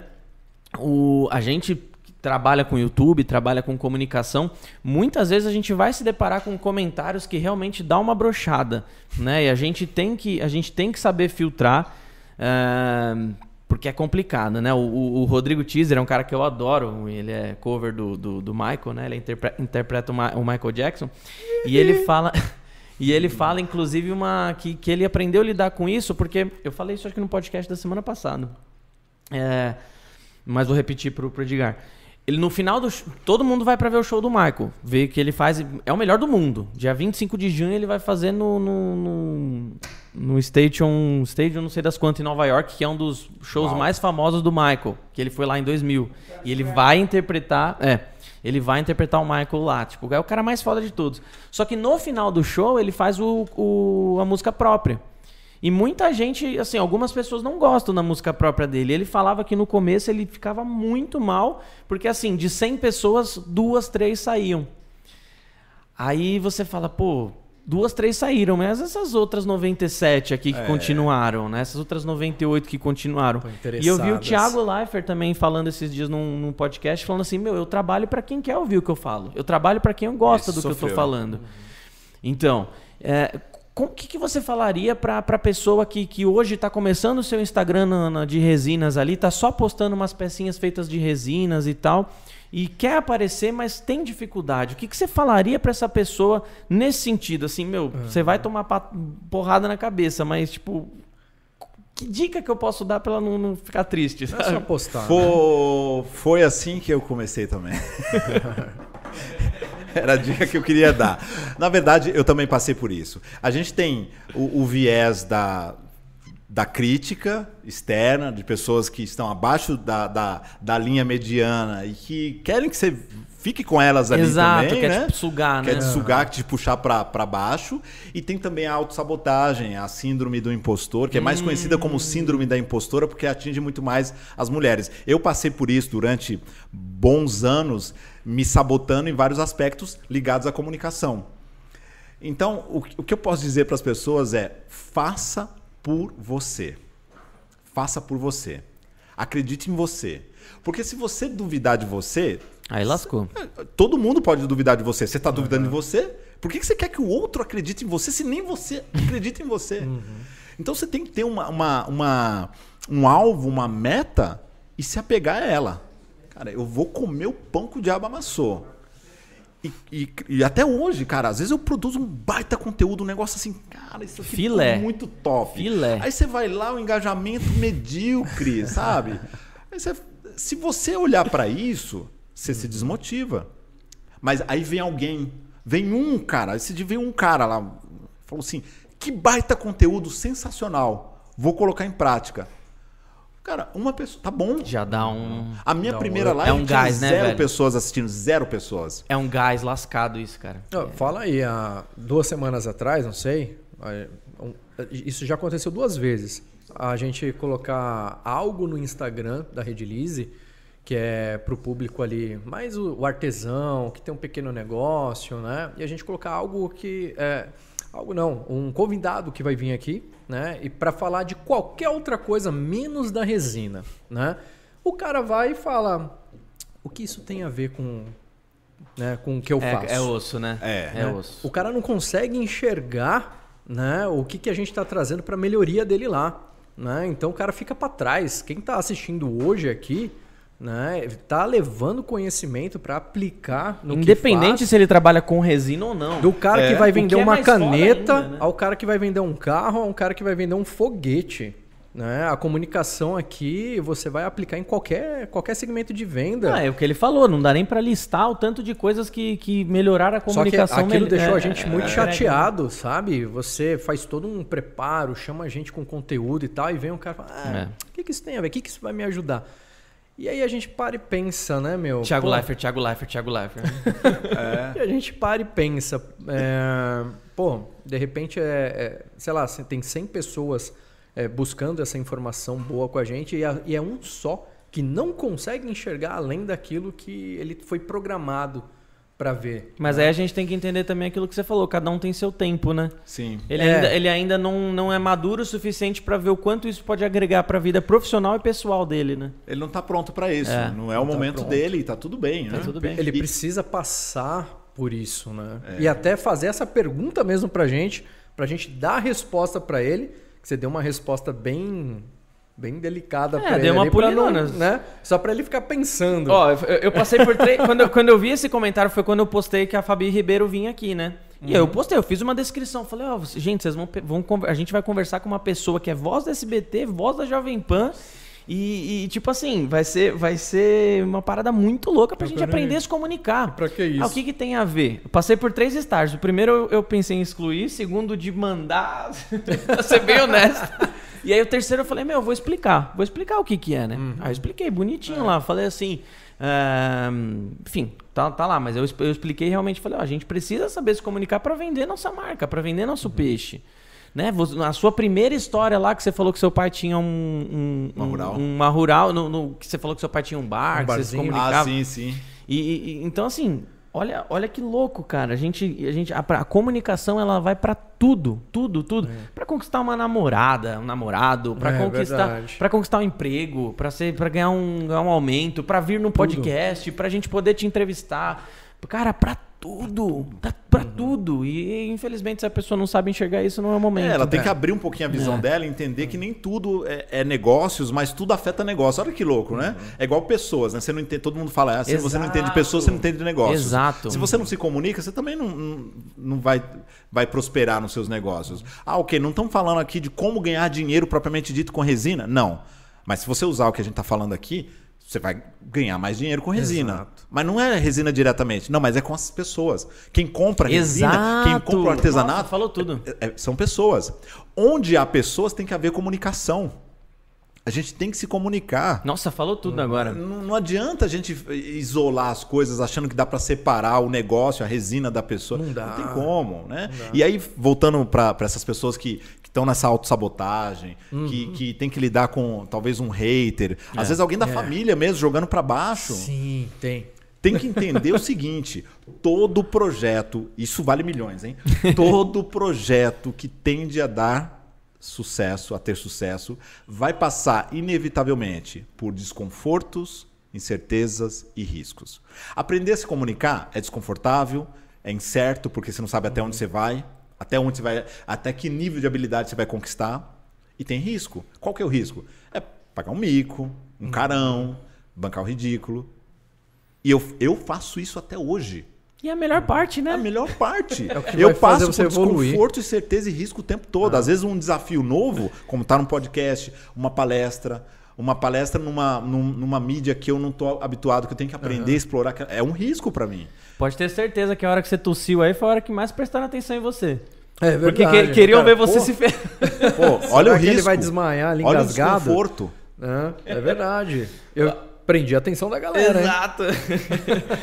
e, e eu, tenho uma, eu tenho uma experiência própria dessa parada de que, de que pessoas compram de pessoas ah, e, e- e você ter uma cara para a sua marca vende 47% vezes mais. Exato. Porque eu tinha, tenho, na verdade, um canal é, de Dragon Ball. Conhece Dragon Ball? Sim. O anime Dragon Ball? A gente, eu e meu primo, nós temos um canal, tá meio parado agora. Mas assim, o nosso canal, ele era muito menor, ainda é muito menor. Chegou a 44 mil inscritos. Mas ele ainda é muito menor do que os- todos os concorrentes. Só que assim, 99% dos concorrentes era tudo vídeo narrado, vídeo colagem que fala, né? Sim. Só imagem e voz. Chuta quem que teve mais, quem teve mais merchan, a gente ou eles? Vocês. Tem uma cara. A- ali. Eu conheço muita gente, eu conheço muita gente de canal e todos eles falavam assim, mano, a gente nunca fez merchan, nunca entraram em contato comigo pra, pra vender uma marca. A gente também não teve bilhões também. Mas ok. Só que a gente teve, sei lá, pelo menos uns 10 ali durante a nossa, da nossa, nossa jornada enquanto a gente tava fazendo o vídeo, vamos voltar. Procuraram vocês. Mas procuraram a gente com um canal menor, com menos visualizações, mas que dava a cara. Tem que uma dava cara. cara. entendeu? Então, assim, é. uma coisa que. Não sei se é você que fala, mas acho que é você. Pessoas compram de pessoas, muitas, vezes, muitas vezes não. E quem sempre, não é né? visto, não é lembrado. Quem não é visto né? não é lembrado. Então, e, e vai de encontro à pesquisa que você falou dos 47% mais. Né? Eu vejo muito, muito perfil do Instagram das resineiras, resineiros aí, que só postam as imagens do produto feito. Do produto feito, né? Ou sua É, concluído. mão ali Só- fazendo. Só, né? imagem. Tá muito parado. Aparece ali você fazendo alguma coisa, faz um comentário, aparece no history falando do- de um trabalho de um outro concorrente seu, um parceiro, né? Fala, olha pessoal, segue lá, dá uma olhadinha, olha que técnica legal. Aparece, não precisa estar falando do seu ali, mas só de você aparecer e mostrar que você está antenado, vendo o trabalho do outro, recomendando, isso dá muito mais engajamento para o seu Ser, seja- ser dinâmico, ser né? Muitas dinâmico, vezes. né? tem que aparecer e falar. E é muito louco ainda envo- envolvendo o- o- a parte do estudo que ele falou, que somando tudo, o conteúdo vai valer no máximo 7%. Uhum. E, cara, pensa no Manual do Mundo. Nossa. Se o Manual do Mundo soltar um vídeo agora, eu sempre falo, uso, essa- uso esse exemplo. Peidei na mão, cheirei com a boca. Se ele soltar um vídeo assim agora, conteúdo zero, todo mundo vai assistir. Porque ele é um cara totalmente respeitado. Iberê do Manual do Mundo, ele posta o que ele quiser, cara. Que aliás, É tá bizarro. pra- Vem aí, hein? É bizarro, assim. Ele, ele, pode, ele pode postar hoje um, um negócio sobre madeira, amanhã sobre arroz e feijão. Tem um TED Talk sobre isso, um dos, sei lá, isso deve fazer uns quatro anos, Will Spencer, se não me engano, ele apresenta zero conteúdo. Então. E ele mostra que só com a linguagem não verbal, voz e corpo, ele consegue prender a atenção- das pessoas. E ele, no final, ele fala assim: vocês viram que a minha palestra não entregou nenhum. Ele fica 18 minutos e não entrega nada. Os slides ridículos, os números, é, zero. Entreguei zero conteúdo para vocês. E vocês me deram atenção porque os- ele explica isso, né? Claro que se você tem um bom conteúdo e aí você usa os recursos não verbais, caramba, seu conteúdo tem, não é? Mas mesmo quem não tem um bom conteúdo consegue Prender. prender Com algumas técnicas ali. e aí, por isso que alguns vendedores vendem um produto ruim, é, conteúdo, um produto ruim com uma lábia boa. Porque o cara é bom comunicador. Já viu os picaretas como falam bem? Quem vendia TechPix, meu amigo, merece. Pô. pô. Iogurteira Top Term. É, o cara Amber te Vision. vende um botão de camisa te prometendo... Jaqueta California Race. Na minha época tinha cada uma, os Mas caras é- passavam vendendo. Mas é foda também porque porque aí também eh, no mercado de resina tem muita gente falando qualquer coisa pra poder vender. Aí também tem outro lado da moeda que é, complicado, né? Mas se a gente olhar para a história, a gente não vai ver que teve pessoas que usaram a comunicação para o bem e pessoas que usaram para o mal. E aí vai de encontro de outra coisa que você fala também. Ações, é, hábitos ruins geram recompensas imediatas. e, Você tá muito conectado. E né? coisas do futuro, e, e coisas ruins no futuro, e hábitos bons vai te gerar uma dor de cabeça no começo, mas recompensas no futuro. Fala um pouco Exato. dessa. Há- Hábitos ruins são fáceis de adquirir e difíceis de conviver. Então, você pega um hábito como um vício de linguagem, é fácil de adquirir. Facinho. Uhum. Difícil de conviver. Você pega um hábito de falar meio pra dentro assim, sabe? Ah, Passa o favor e não articular bem os sons, de ficar meio recolhido, Se de você- não olhar pras pessoas. É um hábito. Se você for para os Estados Unidos, de repente, aí você volta, você volta falando uai. Só tem mineiro lá É. nos Estados Unidos, né? Exato. A Minas Gerais tá todo lá, meu.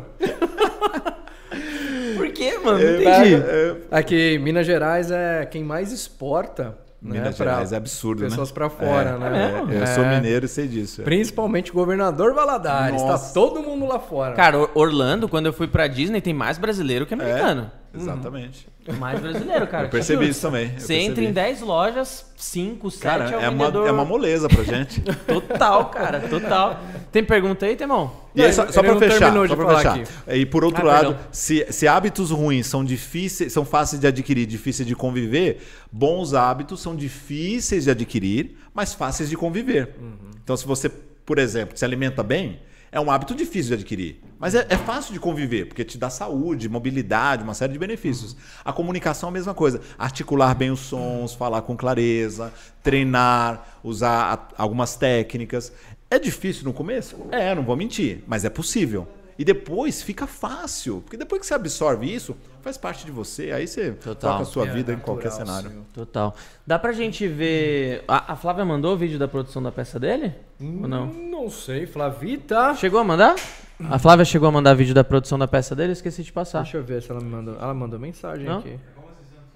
Acho que não, hein? O cara só pegou o fone ali e pronto, né? Galera, deixa o like aí, hein? A gente já tinha batido a nossa meta a última vez que eu vi, mas a conversa tava tão boa que eu nem parei pra agradecer. Então já deixa o like, obrigado que a gente bateu aí. E mandem as suas perguntas aí no chat, galera. Vamos abrir pra responder daqui a pouquinho. Aê, olha lá. Aê, tamo ao vivo, hein, galera? Ó, show de bola. Dá pra colocar na tela pra gente ver que pé que tá a modelagem, hein? Opa. Galerinha, dá uma olhada. Cara, ele tá te modelando ali no 3D. Mas pra ele é fácil, é um retrato dele, né? É verdade. Tira a um barba e pouquinho mais magro. Galerinha, dá uma Esse olhada. aqui, foi, esse aqui foi o que ele fez semana retrasada, o piloto Victor de Assis. Uau. Ó, tirou na resina. Caramba, é um hora, artista né? mesmo, hein? Tá virando- doido, tô- né, eu estou virando uma obra de arte aqui, Tá pessoal. virando uma obra de arte. É... Põe aqui. Ela mandou? O Gui te abandonou? Não, sei colocar, só pra deixar que ela chegue. Vamos ver que pé que já tá aí. Enquanto isso, a galera vai mandando pergunta aí no, É no chat. aí. Aproveita, gente. Aproveita. Você que tem medo aí de, de começar a gravar, você que tem medo de, de falar pra câmera, meu, aproveita, gente. Aproveita. Já Olha fez lá. até sua barba Ó, já. Olha aí, já começou a barba ali. Mano, e como que o cara fez isso? A gente tá conversando aqui há uma hora hein? e quarenta. Vamos ver se na, se na estátua eu fico mais bonito, né? Mano, esse aqui, esse aqui tá perfeito. Você não conhece ele, mas esse tá perfeito. Não, ficou top Feito. mesmo. Mano, olha isso, ô Victor. É, é ele mesmo, cara. É ele Esse mesmo. tá muito perfeito, velho. Sensacional. Mas fala mais um pouquinho antes da gente abrir pras perguntas aí. Você tá separando aí, né? Beleza. Abre aí antes da gente ir pras per... ah, Fala um pouquinho mais antes da gente ir pras perguntas do seu curso. É, Você tem, falou que você tem um online, tem as mentorias. E como faz para as empresas te, te, te contratarem para ter um workshop e tal? O que, que você aborda nesses workshops? Boa. Bom, no- começando pelo- pelos workshops e treinamentos, eu tenho alguns temas que eu vou trabalhar. Por exemplo, a produção audiovisual para muitas empresas. Então, a gente vai trabalhar comunicação e como é que se usa os recursos audio- audiovisuais para que as empresas produzam mais conteúdo ou que continuem produzindo, mas com mais qualidade. As empresas hoje estão formando influencers. São pessoas que estão dando caras, porque não é mais só a cara do CEO. São Total. porta-vozes da- das, das empresas por onde passam. Então essas pessoas são influencers. E isso está acontecendo, inclusive, em segmentos que eu ah, duvidava. Padaria, Resinas. resina, Você vê, tem padaria formando influencer. Pode crer, O né? padeiro é influencer.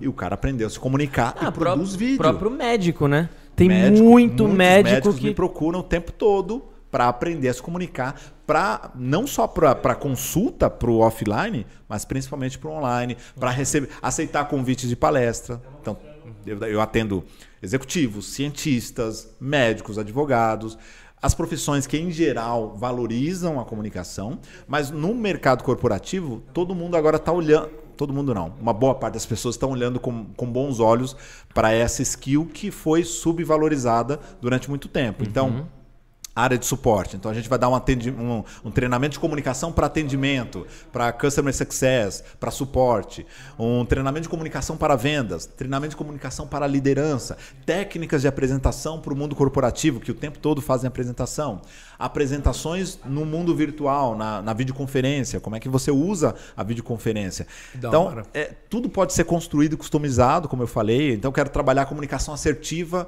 eh, dos meus líderes e pares, a comunicação não violenta. Vamos trabalhar também. Feedback entra também. É, é tudo muito bem, bem customizado. Então, no, no mundo corporativo, eu vou entender a demanda. A empresa, o líder, né, o profissional pode entrar em contato ou pelo direct, ou me acionar na- no link da bio, tem o meu WhatsApp direto. Pode me chamar pelo e-mail, edgar.edgarcaetano.com.br, acessar o meu site, que é edgarcaetano.com.br. E com isso eu vou entender a demanda, vou fazer uma reunião de briefing, construir a proposta e entregar o Animal, treinamento sob velho. medida. O treinamento gravado está lá na Hotmart, está lá em algumas plataformas também. As mentorias eu atendo também sob medida, faço um diagnóstico com o mentorando, entendo a necessidade dele, entrego uma proposta customizada. E aí a gente faz um trabalho de um ano com esse mentorando para que ele invista uma vez na vida em comunicação e bem menos do que ele investiria Uhum. talvez em outras formações por aí, mas ele vai ter um trabalho sob medida. né, Já pra- pensou Já que legal? direcionado, Um né? ano fazendo um, um curso com ele, aí quando tá fechando ali um ano, pega um videozinho dele ali. faz um vídeo do Fala, primeiro dia e do é, último, né? Do primeiro e do último. Aí É você hora, faz né? a comparação. É um desafio legal. É um baita desafio. Cara, O curso, o curso presencial dura quanto tempo? Na verdade, eu não tenho curso presencial. Eu abro Ah, tá. turmas eh, de imersões no final de semana. Entendi. Então, por exemplo, agora Tá. em agosto vai ter uma imersão em São Paulo eh, de Reels. Então, a gente vai ensinar as pessoas a se comunicar, captar e editar vídeos para o Reels. Bom, mas fica ligado no Instagram dele que sempre Sim, tem o as novidades lá. lá. Indo de. é, é, é, uma coisa que eu esqueci de perguntar, ainda bem que eu lembrei que eu queria ouvir sua opinião sobre isso. É, não graças às escolas, nós nunca tivemos tantos comunicadores como hoje, né? Não graças às escolas, mas sim por causa do avanço do YouTube, do Instagram, do tal. Como que você vê isso também? Tem muita gente, tipo, é, é, é, fazendo muito errado, assim, no seu ponto de vista. Tem muita gente ensinando coisa que você fala, não, pelo amor de Deus. É, só copia e repete. É, né? porque assim, a gente tem muito seguidor. comunicador hoje em dia, né? Nunca tivemos tantos, né? Como que você tá vendo esse avanço? Sua, a sua... A, a galera te procura bastante? Meu, eu quero ter o curso com você porque eu quero ser youtuber. Já viu aquele Tem boom, bastante? Aquele boom de coach que teve, cara? Total, Nossa, total. todo mundo tava virando coach, coach, coach. De repente, pum, sumiu um monte. É. Até na Casa de Papel teve essa sátira, meio que uma sátira com isso, né? Com É. o... Com o Raul, é Raul- Raulzito, não? Ah, ficam uns Arthurito. bons, né? Arthurito. Arthurito. Quem domina realmente fica, né? Como que você vê esse avanço, assim? Pra você é ótimo, né? Ah, sem dúvidas. Se eu fosse responder essa pergunta há dois, três anos, eu diria que eu estaria fazendo drift no parapeito com os olhos vendados. Mas hoje eu posso dizer, sem nenhum, sem nenhum receio de, de represálias, que é um show de horrores. Cara, um show de horrores. Tanto do ponto de vista de quem está indo para o mercado se posicionando como influencer ou como comunicador, produtor de conteúdo, porque as pessoas na boa, não vou dizer na grande maioria, mas uma boa parte dela se preparou do ponto de vista técnico e de conhecimento da sua área. Então, o cara é bom em resina, é bom em, em whatever, é médico, advogado, ele domina a área de atuação dele, mas ele não preparou-se como comunicador. Tá. Ele não preparou para se comunicar não só nas mídias, mas no offline também.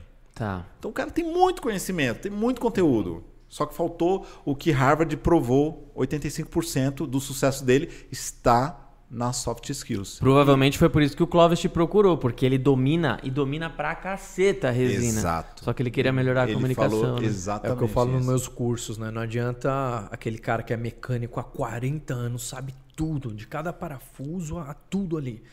Ah, e de repente eu vou te colocar para dar um curso e o cara não tem Não expressão, didática, não sabe, dá didática. não tem didática. Ele pode ser muito bom, mas ele ele vai morrer ali, né? É. Ele não ele não vai conseguir transmitir aquele conhecimento. Ele pode ser muito bom mesmo, Uhum. né? Mas o cara ele tem que ter um preparo mesmo para poder passar todo esse conhecimento, né? Senão não, não vinga. Todo mundo teve um ou vários professores ou professoras que são inesquecíveis. É, E Total. se você olhar, fala assim, caramba, essa pessoa se comunicava bem, engajava, conectava, que sabia contar uma história, ela prendia a atenção da gente. Total. Eu, eu, eu, eu- quando, quando você falou da questão da quebra da expectativa, eu lembrei exatamente de um professor que muitas vezes do nada, muita gente deve ter ficado puta com ele muitas vezes, mas muitas vezes do nada era um professor de história, chamava Den- chama Denis. Muitas vezes ele chamava a gente pra ir na frente pra fazer um teatrinho improvisado ali, né? Tipo, pô, isso é uma quebra de expectativa absurda, né? Porque no mínimo a galera que tava conversando, que tava prestando atenção em outra coisa, no mínimo ela vai parar pra prestar atenção pra dar risada de você, né? Pois é. Então quebra de expectativa total. É, é o momento ali que o cara que tava com seu vídeo minimizado, ele voltou pra sua tela. Exato. Né, cara? exato. Muito louco isso. E falta isso, né? Falta isso no mercado hoje, para quem tá indo para produção de conteúdo. Então, quem tá chegando agora, aproveita. Tá se preparando, geralmente ah, vou comprar os equipamentos, o cenário. A pessoa se preocupa com tudo, menos com a comunicação Total. dela, que é o que vai fazer mais diferença. Cenário, iluminação, câmera, É isso frufru. é secundário. Porque se você se comunicar bem, esses dias teve uma- uma- um estudo sobre uma nova tendência que é os genu-influencers. O genu-influencer é um influencer genuíno, é aquele mais autêntico. É aquele que, que sai do carro e abre a câmera do celular e grava. Eu não recomendo eh, gravar, é até eh, passível de multa né? e, e apreensão. Né? Você gravar dirigindo, isso é Né, perigoso. Bedu? Né? É. Né, Bedu? Pois é. Então, Eu já fiz isso, tá? Eu, sem nenhuma É, hipocrisia, eu já faz. fiz. Até, até- eu nunca fui multado, nunca sofri acidente. É. Mas um dia, ele, nos meus primeiros vídeos, um amigo meu, meu me deu um feedback. Eu falei, cara, eu não tinha pensado Faz nisso. sentido. Faz todo sentido. Nunca mais. Eu paro o carro, gravo o vídeo e falo com a pessoa. E a pessoa vê que eu tô dentro do carro. É um vídeo genuíno. Eu adoro gravar de dentro do carro. A acústica é A ótima. acústica É, é, sensacional. Carro Sensacional. parado. Tá, Bedu? Mas aí é- a acústica fica ótima, Normalmente eu ótima. gravo parado mesmo. Pois é, e, e aí essa pesquisa, é, de novo de fora, ela trouxe esse, esse fator que a gente está buscando mais nas pessoas. Inclusive, um amigo meu fez um, um- fazendo um spoiler aí do novo filme do, do Tom Cruise, né, do Maverick. Ah, quero ver. Ele falando da, da, de- da humanização do herói. E a gente está buscando coisas mais autênticas e genuínas no nosso dia a dia. Nessa, nesse mesmo bate-papo, nessa mesma é, conversa sobre os geno-influencers, falou-se de uma pessoa que é, recebeu lá um- uns recebidos de produto de beleza e na hora que ela foi usar, a menina, ela não tinha toquinha, aquelas toquinhas plásticas. Ela falou, cara, beleza, abriu o celular, pegou uma sacola de mercado. o negócio bombou. Ah, Cara, improvisado. Gente ali. como a gente. Gente como a gente. As pessoas se identificam. Menos preocupação com perfumaria, cenário, equipamento, edição e mais preocupação com a comunicação. Porque, de novo, a comunicação é humana. Eu me Total. comunico com o humano. Não é o equipamento, a qualidade da minha imagem que agora vai fazer diferença. Quando você tiver do tamanho do Flávio Augusto, do Thiago Negro, aí tá tudo bem. Aí você dá uma investida, né? Você vai lá e, e aí você vai ter que se preocupar com um pouco mais de sofisticação. Por enquanto, não. Então, respondendo a tua pergunta, show de horrores, mas tem um oceano azul aí pra gente explorar. Então, eu tô aqui à Show de horrores, disposição é de vocês. Agora, eu vou falar dos meus colegas. Eu vou, de novo, fazer drift no parapeito aqui sem nenhum medo, porque eu tenho que falar. eu- eu- alguém tem que se posicionar e eu me posiciono. De novo, outro show de horrores. Por quê? Tem gente boa no mercado fazendo o que eu faço? Pra caramba. Tem muita gente boa. E gente que eu uso como referência, que eu aprendo com essas pessoas. São colegas que eu chamo para fazer é, live comigo, que eu chamo para os meus eventos. Troca de São- experiências, Troco experiências com Já, já vi- me tornei sócio de uma pessoa assim, que eu- era uma concorrente, hoje é minha sócia. Da hora. Porque eu aprendo com essas pessoas. Eu aprendo muito. Mas tem muita gente que lê dois, três livros e acha que sabe se comunicar, vai dar aula de oratória. Tem muita gente que teve uma experiência bacana no rádio, na TV, como jornalista, e vai dar aula de oratória. Tá tudo bem. Só que a pessoa dá aula de oratória, eu quero te ensinar agora uma técnica que você vai. É, é, os próprios vídeos dela são vídeos impostados, com falsetes, com interpretação. A grande questão, e aí eu vou puxar a sardinha para o meu lado, é que quando você ensina pessoas que estão na vida real, com uma experiência de alguém que viveu a vida real 22 anos no mercado corporativo, as pessoas entendem que é mais fácil eu te levar à prática. Então, se você falar assim, quero gravar um podcast, ok, já produzi podcast. Quero dar palestra, ok, já dei palestra para 6 mil pessoas, eu vou te ensinar. Eu já mediei eventos, eu quero ser mestre em cerimônias, eu quero aprender a usar teleprompter. O pior é que tem cara que é bom em copiar. Tipo, ele nunca. É, um cara que nunca deu, é, sei lá, um, uma palestra de oratória. Mas o cara é bom em copiar. Ele vai, pega dois, três livrinhos e, e, e, grava um curso dele. Ele repetiu 30 vezes. Ele pegou o melhor, Exato. colocou ali. Mas e, e vem, e, só que o cara é bom em ads, Google Ads. É, Isso. É, e o cara vem e faz um curso de R$10,99 e sai vendendo pra caramba, cara. E você vai realmente. É, quando a pessoa vai atrás para saber se realmente ele, ele veio desse segmento, ela descobre que não. Né? Tem uma e frase. Qualidade tem preço, cara. É, qualidade tem, tem preço. Desculpa te cortar. Tem uma frase que eu ouvi numa palestra em Florianópolis há muitos anos que mudou a minha percepção sobre o meu trabalho. Você não pode levar alguém onde nunca esteve. É, boa. Nossa, vou e usar o que a gente hein? mais está vendo são pessoas levando outras pessoas para onde elas nunca estiveram, nunca foram, nunca chegaram lá. Essa foi boa, hein? Eu, eu vi, por exemplo. Principalmente nessas fórmulas de lançamento de curso te prometendo ganhar 3 ah, mil reais eu, em 4 segundos. Eu né? vi uma palestra de um concorrente meu que eu estava no evento e ele foi convidado. Tá e tudo bem, ele foi convidado para ser palestrante. Aumentou? Tá muito alto. ele cometeu erros de dicção. Ele Caramba. não falava com clareza, ele não articulava os sons. E o cara estoura de vender. Hum. Estoura de vender. Muito alto. Tá vendendo uma promessa. Boa. Entendeu? Tá tudo bem. Tem gente que compra. Uhum. Eu tive um, um, um, líder, um diretor, há muitos anos, que ele falava assim: Edgar, se você embalar Pode falar merda aqui? Pode. Eu falei, né? Deve. O podcast é do Bedu é. ainda. Se você embalar merda e colocar um lacinho, se for uma boa embalagem, você vende. Tem gente que vai comprar. Se for a do Gui, não, velho. Tem gente que vai comprar. Não tem como, tem mano. Tem gente que vai comprar. Infelizmente, em todos os mercados é assim. No mercado de resinas, no mercado de comunicação. Eu sou um bom vendedor. Agora, felizmente, tem gente que valoriza a experiência, uhum. que valoriza as 10 mil horas, que valoriza todos os tombos, as cicatrizes que eu tenho, porque quando você vai aprender a pilotar moto, você não aprende com um cara que nunca caiu. Você aprende é. com um cara que já caiu, que tem cicatriz, quebrou osso. É. Porque você fala, esse cara sabe cair, sabe levantar. Esse, Ele vai, esse vai me ensinar. E continuar. Ele, Ele continuar. caiu, quebrou, levantou e tá continuando. E a questão do curso é muito isso, né? Tipo, beleza, dá para você aprender qualquer coisa na internet. Você tem todas as informações de um curso de medicina na internet. Uhum. Mas você não sabe qual é a fonte daquilo, não tá compilado da forma que, que, você, que você precisaria aprender. E o curso Exato. muitas vezes é isso, né? Exato. O professor ele se preocupou em, ó, nessa primeira aula você tem que aprender isso para poder aprender isso na segunda, para poder aprender isso na é. terceira. Montou um roteiro, um começo e meio fim para ensinar, né? Exato. E... Porque não basta ser bom, você tem que parecer ser bom e mostrar que você é Exato. é bom. Tem muita gente dizendo, ah, eu sou bom, eu sou bom. O Cristiano Ronaldo diz que ele é o melhor jogador do mundo, mas ele prova. Mas ele prova. É, ele prova. E ele fala assim: ah, mas, Cristiano, isso não é arrogância da sua parte? Perguntaram para ele, né? Uhum. O repórter perguntou. Ele, ele falou: não, cara, mas eu sou melhor. Eu, eu, sou melhor mesmo, mas eu sou melhor mesmo. Porque se eu não acreditar que eu sou melhor, uhum. quem vai ele acreditar? Ele fala exatamente isso, pode crer. É? Ele fala isso. Ele é... Então, aprendo muito com os esportistas. E essa, quando ele, ele, falou, eu, eu pensava que eu era arrogante. Quando eu falava, não, eu sou bom. Eu falava assim, é, não, eu sou bom, eu sou um bom professor de oratória. Cara, hoje não. Hoje eu bato no peito. Falo, cara, na minha área, com a minha metodologia, com o que eu faço, o que eu já fiz, eu sou o melhor. Ah, mas Edgar, você é arrogante. Não, não sou arrogante, é que eu sou o melhor mesmo. Eu me preparei para ser o melhor. Você vê, o Cristiano Entendeu? Ronaldo, ele fala, eu sou o melhor, eu sou o melhor, só que mesmo ele sabendo que ele é o melhor, ele não deixa de treinar. Não para. Exato. Ele para continuar podendo falar isso, né? Uhum. Pra você, Federer, Djokovic ou Nadal, então? Federer. Também, velho. Também. Você. Sabe nem quem é, né? Federer? Uma guitarra, não é? Pedra é uma guitarra e fala, boa, essa foi boa. Cara, eu- eu- deixa eu fazer antes da gente. Tem pergunta aí, né? Perguntas aí.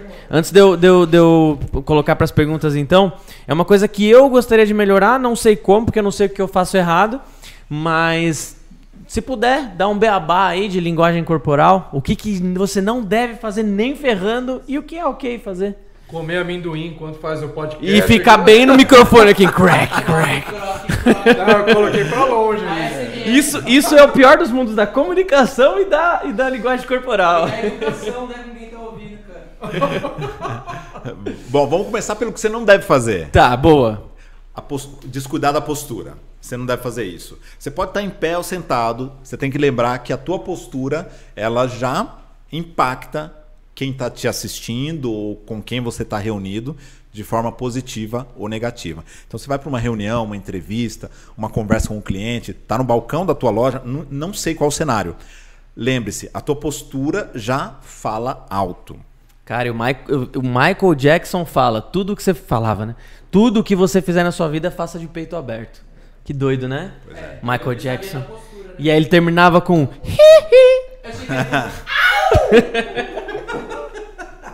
O Edgar pensando onde eu vim parar. No hospício, né? tá tudo bem. Segue, desculpa. Gestos. O que, que você não deve fazer com os gestos? Terminar os gestos de forma desleixada, com a mão mole.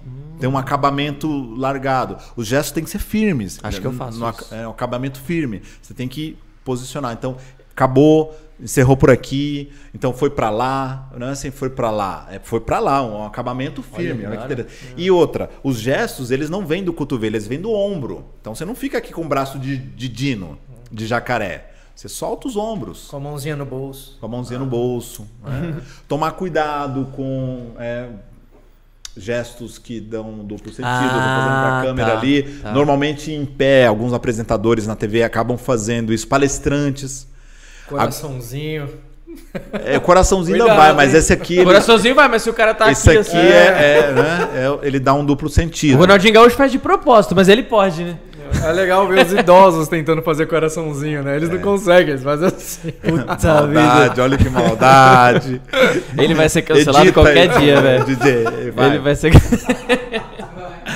O que, que você pode fazer? Você pode usar a cúpula do poder, que não é para baixo, é para cima, como a Angela Merkel, a cúpula do poder. Geralmente ela fica na. A gente tá sentado aqui, então a gente fica aqui assim, ou com as mãos apoiadas. eu tô aqui. Mas você tá em pé, vai ficar na altura do umbigo, mais ou menos na altura do cinto aqui do umbigo, e você vai soltando os gestos. Não- Não tem nada para gesticular, pra, né?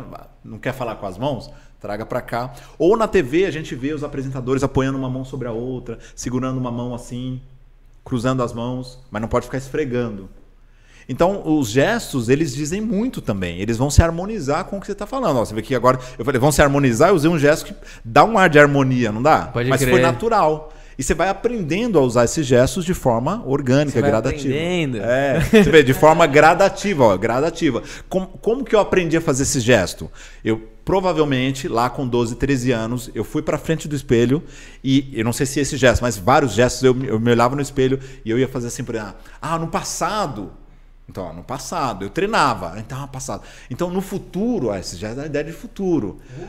Com- hoje, né? O- agora, olha só, agora, hoje, continuamente. Você tem que fazer isso sistematicamente. Então você vai aprendendo os gestos, absorvendo, ó, absorvendo e vai treinando esses gestos na frente do espelho, para câmera, melhorando Que da esse hora, aspecto. mano. Você Mano. vê que só duas coisas, postura e gesto aqui já muda tudo, né? Já muda tudo. Cara, você. Eu acho muito legal, mas um câncer.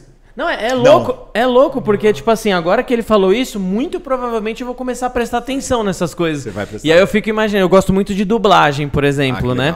E, e já conheço alguns dubladores, tudo. E muitas vezes o dublador ele não gosta de ver dublado porque ele fica analisando o colega.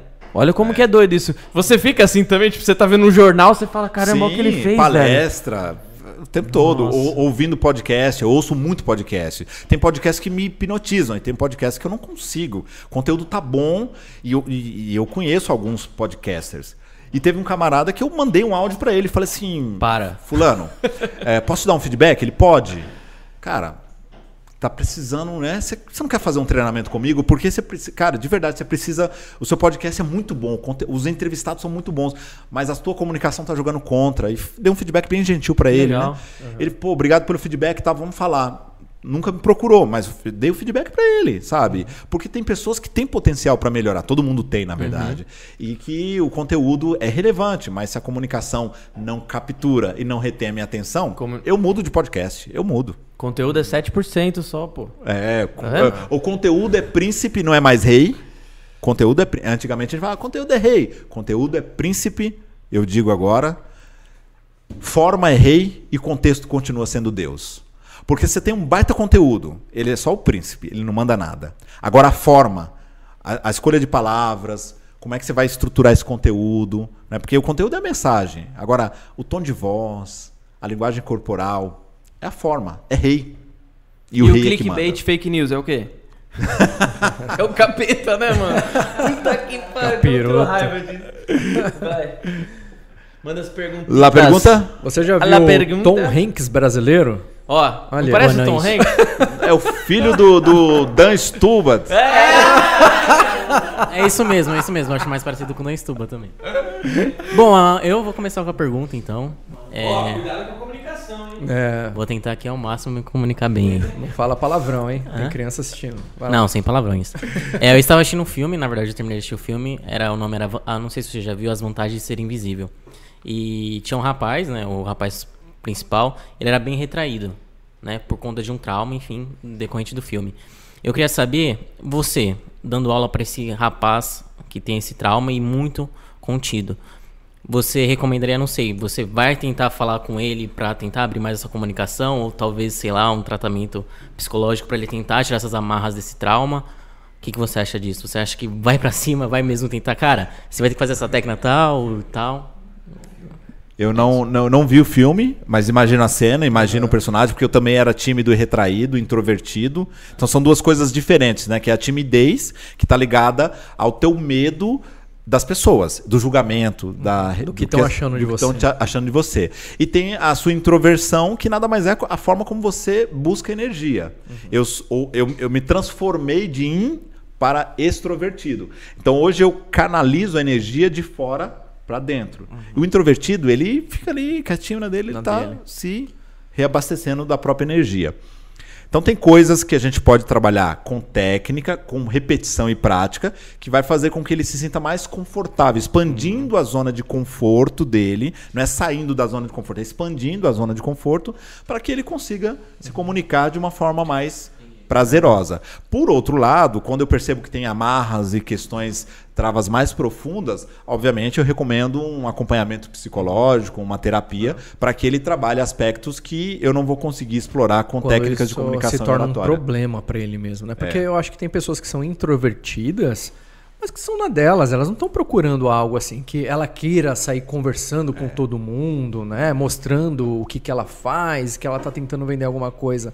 Tem gente que não é assim. Eu, por exemplo, eu gosto eh, de ficar na minha, né? Eu tenho um ateliê lá em Cotia, eu fico lá é, num silêncio total. Agora, quando eu tenho aula, eu tenho que mostrar pra galera ali, conversar, mostrar que eu domino aquilo e eu não posso mais ficar é, naquela. Essa é a minha zona de conforto, né? É para mim mesmo, sem ninguém passando por lá. O silêncio, eu gosto disso, cara. Eu gosto do silêncio. Mas sair disso, eu tenho que saber me comunicar com a galera. Né? Mostrar o que, que eu domino, dar um curso, dar uma palestra.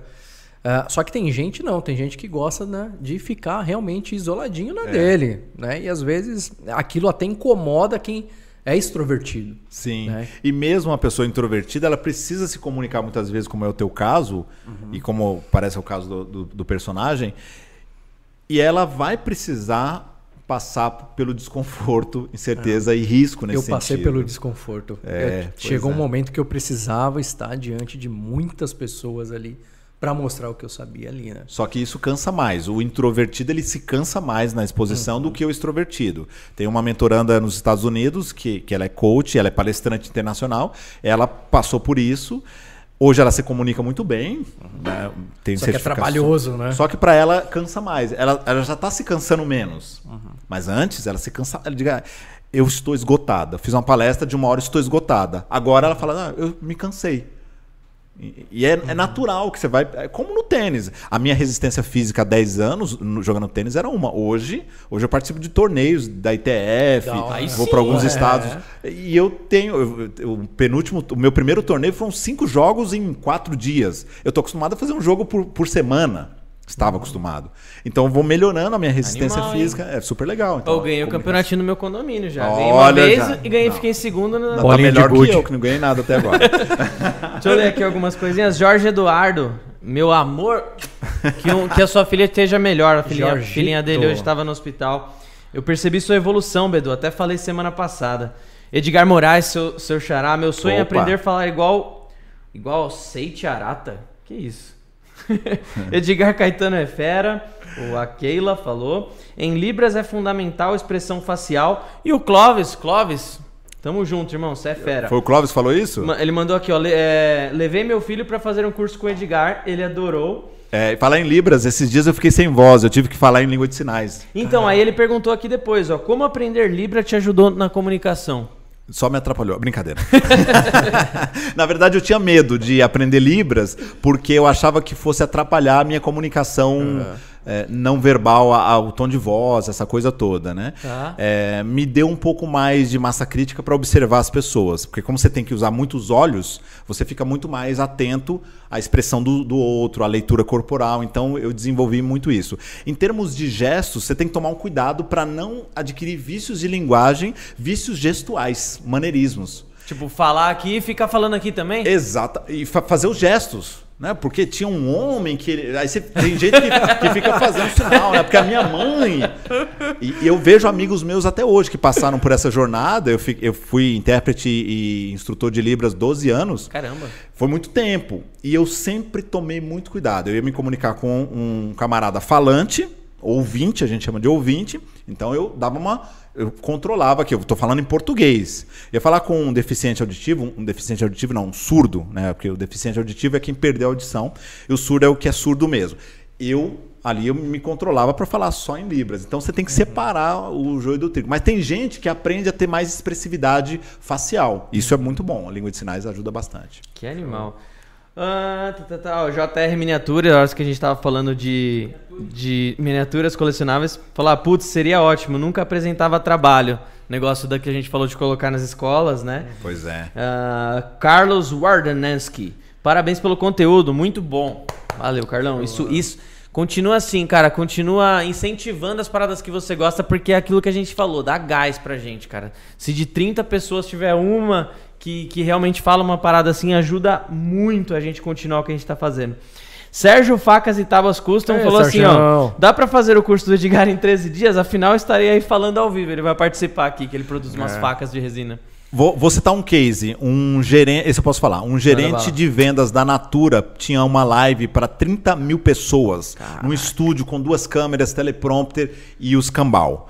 Ele falou assim: Edgar, eu nunca falei em público para tanta gente, muito menos fiz live. Eu só converso com os meus vendedores.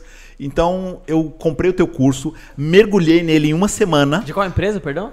Natura. Natura, o cara da Natura. Um oferecimento Natura, né? Da hora. 10 e 10. E, e aí ele fez a live para 30 mil pessoas ao vivo, depois mais 10 mil pessoas assistiram a live dele. Ele mandou a live para mim e falou: Cara, você é responsável por isso. Olha que legal. Um negócio sensacional. Feedback, Cara, ele, deu um, ele deu um show. Ele- em uma semana ele debulhou O cara curso, debulhou, conseguiu fez um monte todos de os técnica. exercícios e foi lá e deu um show. Então tá aí, meu amigo. 13 dias é suficiente. Que da hora, cara. Que da hora. O Gabriel Salomé, muito bom esse convidado no podcast. Valeu, Gabriel. Valeu. Michael está vivo, o Lu Rodrigues falou. É verdade. Pô, já go- gostaria muito que isso fosse verdade. Manda mais aí. Ó, o Luiz mandou uma mensagem aqui. Falou: Boa noite, galera. Queria saber é, do Edgar o que ele acha sobre essas no- essa nova onda de comunicação nos vídeos rápidos do TikTok, principalmente os de notícia. Eu vou complementar um pouco porque eu acho que ele está falando em relação a esses novos vídeos, principalmente de notícia, que te entrega uma informação muito rápida, mas às vezes não, não é tanta informação que vai te agregar muito, assim, tanto conhecimento. clara. É, é bem rápido, assim, é mais aquele. É. Aquela informação pá, e não vai. A gente tá numa. A gente tá numa. vai gerar tanto a conhecimento. Uma tá no informação vaga, A né? gente tá no momento que a gente tá se informando por manchete, né? Exatamente, isso mesmo. A gente está na era do, da superfície. É, exato. Em todos os aspectos. As relações estão superficiais, as notícias, estudar, as pessoas querem ler só as headlines, só as manchetes, saber só o raso. Cara, meu ponto de vista é que seria o mesmo que ouvir a música Bohemian Rhapsody na velocidade 2. Você nunca vai fazer isso. Nossa, é verdade. Você nunca vai fazer isso. Então você quer, sabe, saborear um livro? Você quer fechar o olho, né? você quer, Você tipo, quer pra ouvir um audiobook? Adoro audiobook e podcast. Eu não acelero absolutamente nada. Nada. Porque eu quero me aprofundar. Eu prefiro ler um livro por ano do que 12, 30, 40 e não aprender nada. Um livro. Teve um, um autor, inclusive, esqueci, um cara federal aí, para não falar outra coisa, lá de fora. Ele falou: Meu, se você estudar um livro por ano, mas estudar bem, aprender aquilo mudar a tua vida, se aprender algo, uma coisa que mudou a tua vida, vale muito mais do que milhares de coisas que você, Que não, você não levou aplica. nada. Quantas pessoas não chegam na gente perguntando: ah, como é que eu faço tal coisa? E a gente é, indica aonde está o conteúdo para ela ler, absorver aquilo, né? Mas ela fica nervosa com a gente porque a gente passou isso para ela e não passou a resposta que ela Mastigada. queria. Mastigada. A resposta sim ou não, né? né? Sim ou não. Aí ela fala: não, mas não foi isso que eu te perguntei. Eu quero saber como eu chego nisso. É, né? É, e é muito superficial o que a pessoa tá buscando. Agora né? a gente sabe que o jogo é esse. E depois ela quer falar que tem domínio sobre aquilo, né? É. Cheguei no resultado. Aí você pergunta, como você chegou no resultado? Ah, assim. Não. É, você tem que mostrar como é, que. É, ter, ter um argumento, saber, não quimicamente sobre os nossos produtos, né? Mas saber o porquê aconteceu aquilo. É, mas e é o que ele falou, o, jo- o jogo é esse, e tipo, e, e- e eu, já, eu já escutei alguém falando, eu não lembro números agora, não lembro fonte nem nada, mas tem estudos falando que assim, ó, o tempo que a pessoa dedica prestando atenção no que você tá lendo, no que você tá falando, é coisa de segundos, assim. Se você não prender ela ali no- nos 3, 5, 6 segundos, já era. Já tem, era. tem um canal no YouTube que não vai falar claro, mas que o cara ele fala aquilo que a pessoa quer ouvir, não que ela realmente precisa ouvir.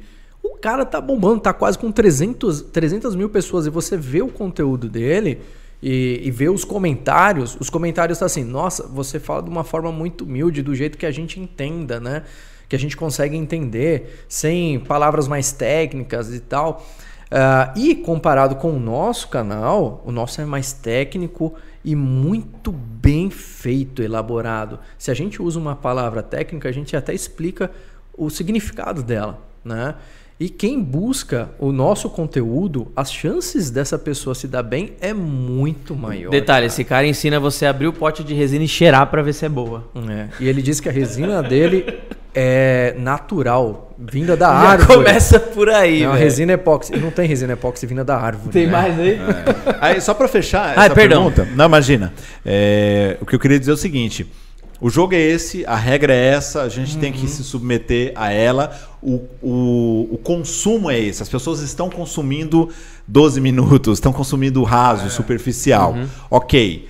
O que me incomoda não é isso. O que me incomoda é, é- é o fato das pessoas assistirem isso, acessarem esse conteúdo raso, superficial, as head- headlines e manchetes, e se posicionarem como especialistas. Aí que tá o perigo. Eu ver um monte de noticiazinha, ah, eu, eu, eu, eu não vejo jornal, mas eu acompanho ali pelo Instagram o que, que tá rolando no mundo. As- algumas coisas eu perco. E tem coisas que eu tô acompanhando. Aí quando eu tô numa mesa de bar, a galera fala. Beleza, não tô boiando, entendi o que você tá falando. Você tá falando do, do mendigo, você tá falando, sei lá, do quê? Nem sei o que, que tá na- nos trend topics hoje. É, mas Você tá falando de alguma coisa aí. é, Você sabe mais sobre isso? Não, não sei. Então tá bom, acabou por aqui, vou mudar de assunto.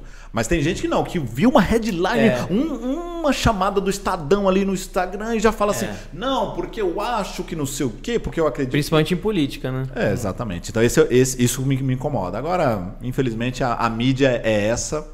A gente está indo cada vez pro, pro mais raso.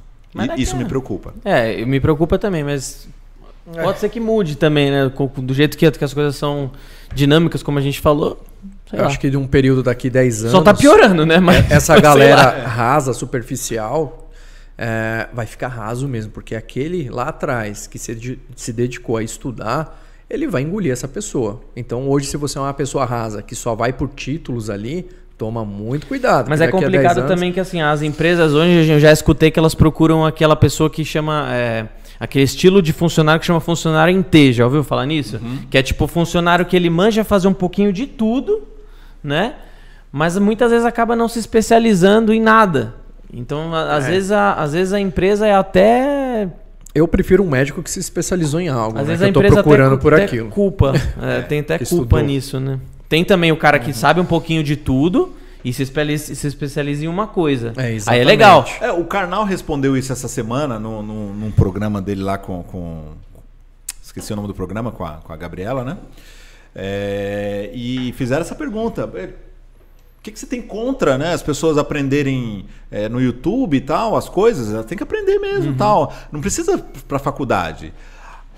E aí ele falou assim: ok, se você vai fazer uma cirurgia, você escolheria qual médico? O que se especializou, que fez 10 anos ali de residência, whatever, ele falou lá da, da do doutorado, estudou em Harvard, não sei o que lá. Ou do médico que nem se formou e que aprendeu com um monte de tutorial na internet, foi no YouTube. Assistiu Grey's. Anatomy, né? É. Aí a pessoa falou: não, claro, carnal, que eu iria é, No Então pronto, né? Pronto, né? Então tem coisas que você vai ter que aprender na raça, na cadeira Na da prática. universidade, estudando, se debruçando, para você ficar bom naquilo. E aí depois você vai aprimorando, obviamente, com outras outras especializações, outras formações. Agora tem coisas que você pode aprender, né? Assim. É, é bom, é bom você se especializar em uma coisa e manjar um pouquinho de tudo, né? Tem até o exemplo clássico dessa, da questão do funcionário em T, que é assim, um programador, um programador, se ele tiver um conhecimento de marketing, publicidade ali e tudo mais, ele vai programar um negócio com uma cara mais agradável. Sem dúvidas. Né? Mas ele não precisa ser especialista mas em marketing. Exatamente. Exatamente. Então é bom você saber de tudo, mas que se, espe se especialize em alguma coisa, né? Exato. Acho que pode ser um caminho bom. Boa, vamos. Gimme. Gimme, gimme, gimme. Ó, o André, o André Carlos mandou aqui pra gente. Gostaria de saber se existem algumas dicas para ficar menos nervoso em falas públicas. Exemplo, apresentação de escola, reunião. Existem algumas técnicas? Sim, uma delas é a power posing. A power posing é a posição do poder, eh, por exemplo, da Mulher Maravilha, que é uma das mais famosas. né? Então você fica ali em pé dois minutos, eh, no mínimo dois minutos nessa posição. A fisiologia ela vai mandar um comando pro, pro teu cérebro vai começar a produzir mais testosterona, no homem e na mulher. Com mais testosterona na minha corrente sanguínea, eu me sinto mais confiante, mais seguro, mais poderoso. E aí eu vou ter uma diminuição do meu nervosismo. Adrenalina. Tá aqui, na hora que eu vou falar em público, ela tá aqui enchendo meu tanque. E é bom ter adrenalina porque vai me dar energia tal. Só que um excesso pode, inclusive, dar ruim, pode dar ziquezira. Tem gente que desmaia com excesso de adrenalina. Tem que queimar a adrenalina antes. Então a segunda técnica é caminhe, suba uns lances de escadas, vai pra academia antes de falar em público, queima um pouco essa adrenalina. Às vezes só uma caminhadinha ali nos corredores, subir uns lances de escadas já, já resolve. Então, são técnicas que ajudam a pessoa a dar uma acalmada. Agora, respiração é inevitável. A pessoa tá passando mal ali, tá nervosa. O que a gente fala? Respira, respira. Tá, então você tá ansioso, tá nervoso, vai, vai falar em público, respira. E são respirações profundas. Então você respi- inspira pelo nariz e expira pela boca o mais longo possível. Se você puder, prenda, segure o ar por 3 segundos antes de expirar. Então, mais ou menos assim. E solta.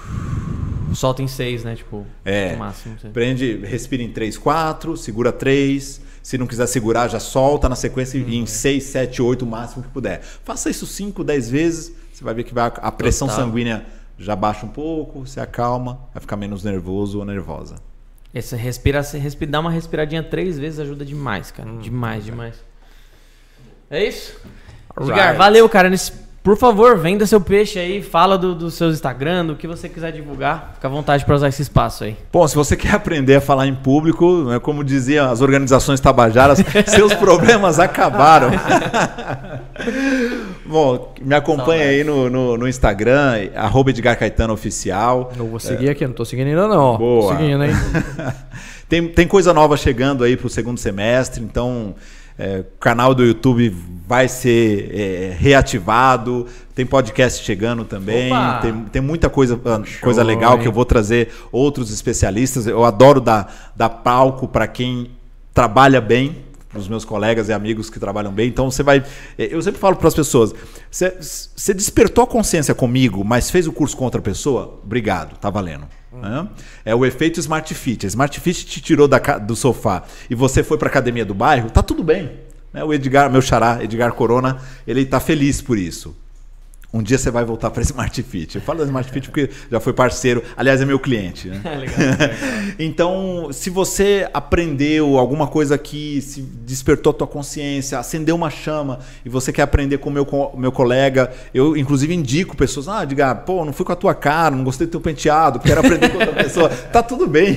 Eu indico meus parceiros e amigos. Eu quero de verdade, como propósito de vida, que as pessoas aprendam a É mais usar que essa grana, né? habilidade. É Propósito, muito mais né? que grana. Se fosse por grana, eu teria já ingressado é, é, em outra área, estaria vol- voltaria para o mercado de trabalho como executivo, porque Uhum. obviamente que as possibilidades são infinitas, né? O mercado hoje aquecido como está, com a experiência que eu tenho. Poxa, não é, é propósito mesmo, é, é missão de vida e, e, cara, o Clóvis está aí assistindo, o filho dele, poxa, ele levou um menino de 16 anos no meu bootcamp, na minha imersão, da isso há hora. alguns anos. Não tem nada que pague por isso, cara, é transformador. Você vê a pessoa mudando a comunicação. O Clóvis está aí com um canal sensacional, evoluindo cada vez mais. Então eu tenho ah, hoje o prazer de atender cientistas.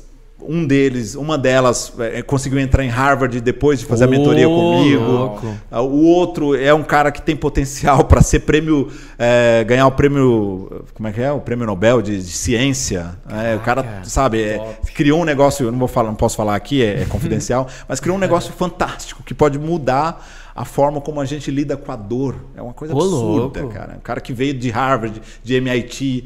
Então, ao longo da minha carreira, eu tenho o prazer de lidar com pessoas que estão em todas as camadas. E para mim é muito bom, porque eu estive em todas as camadas.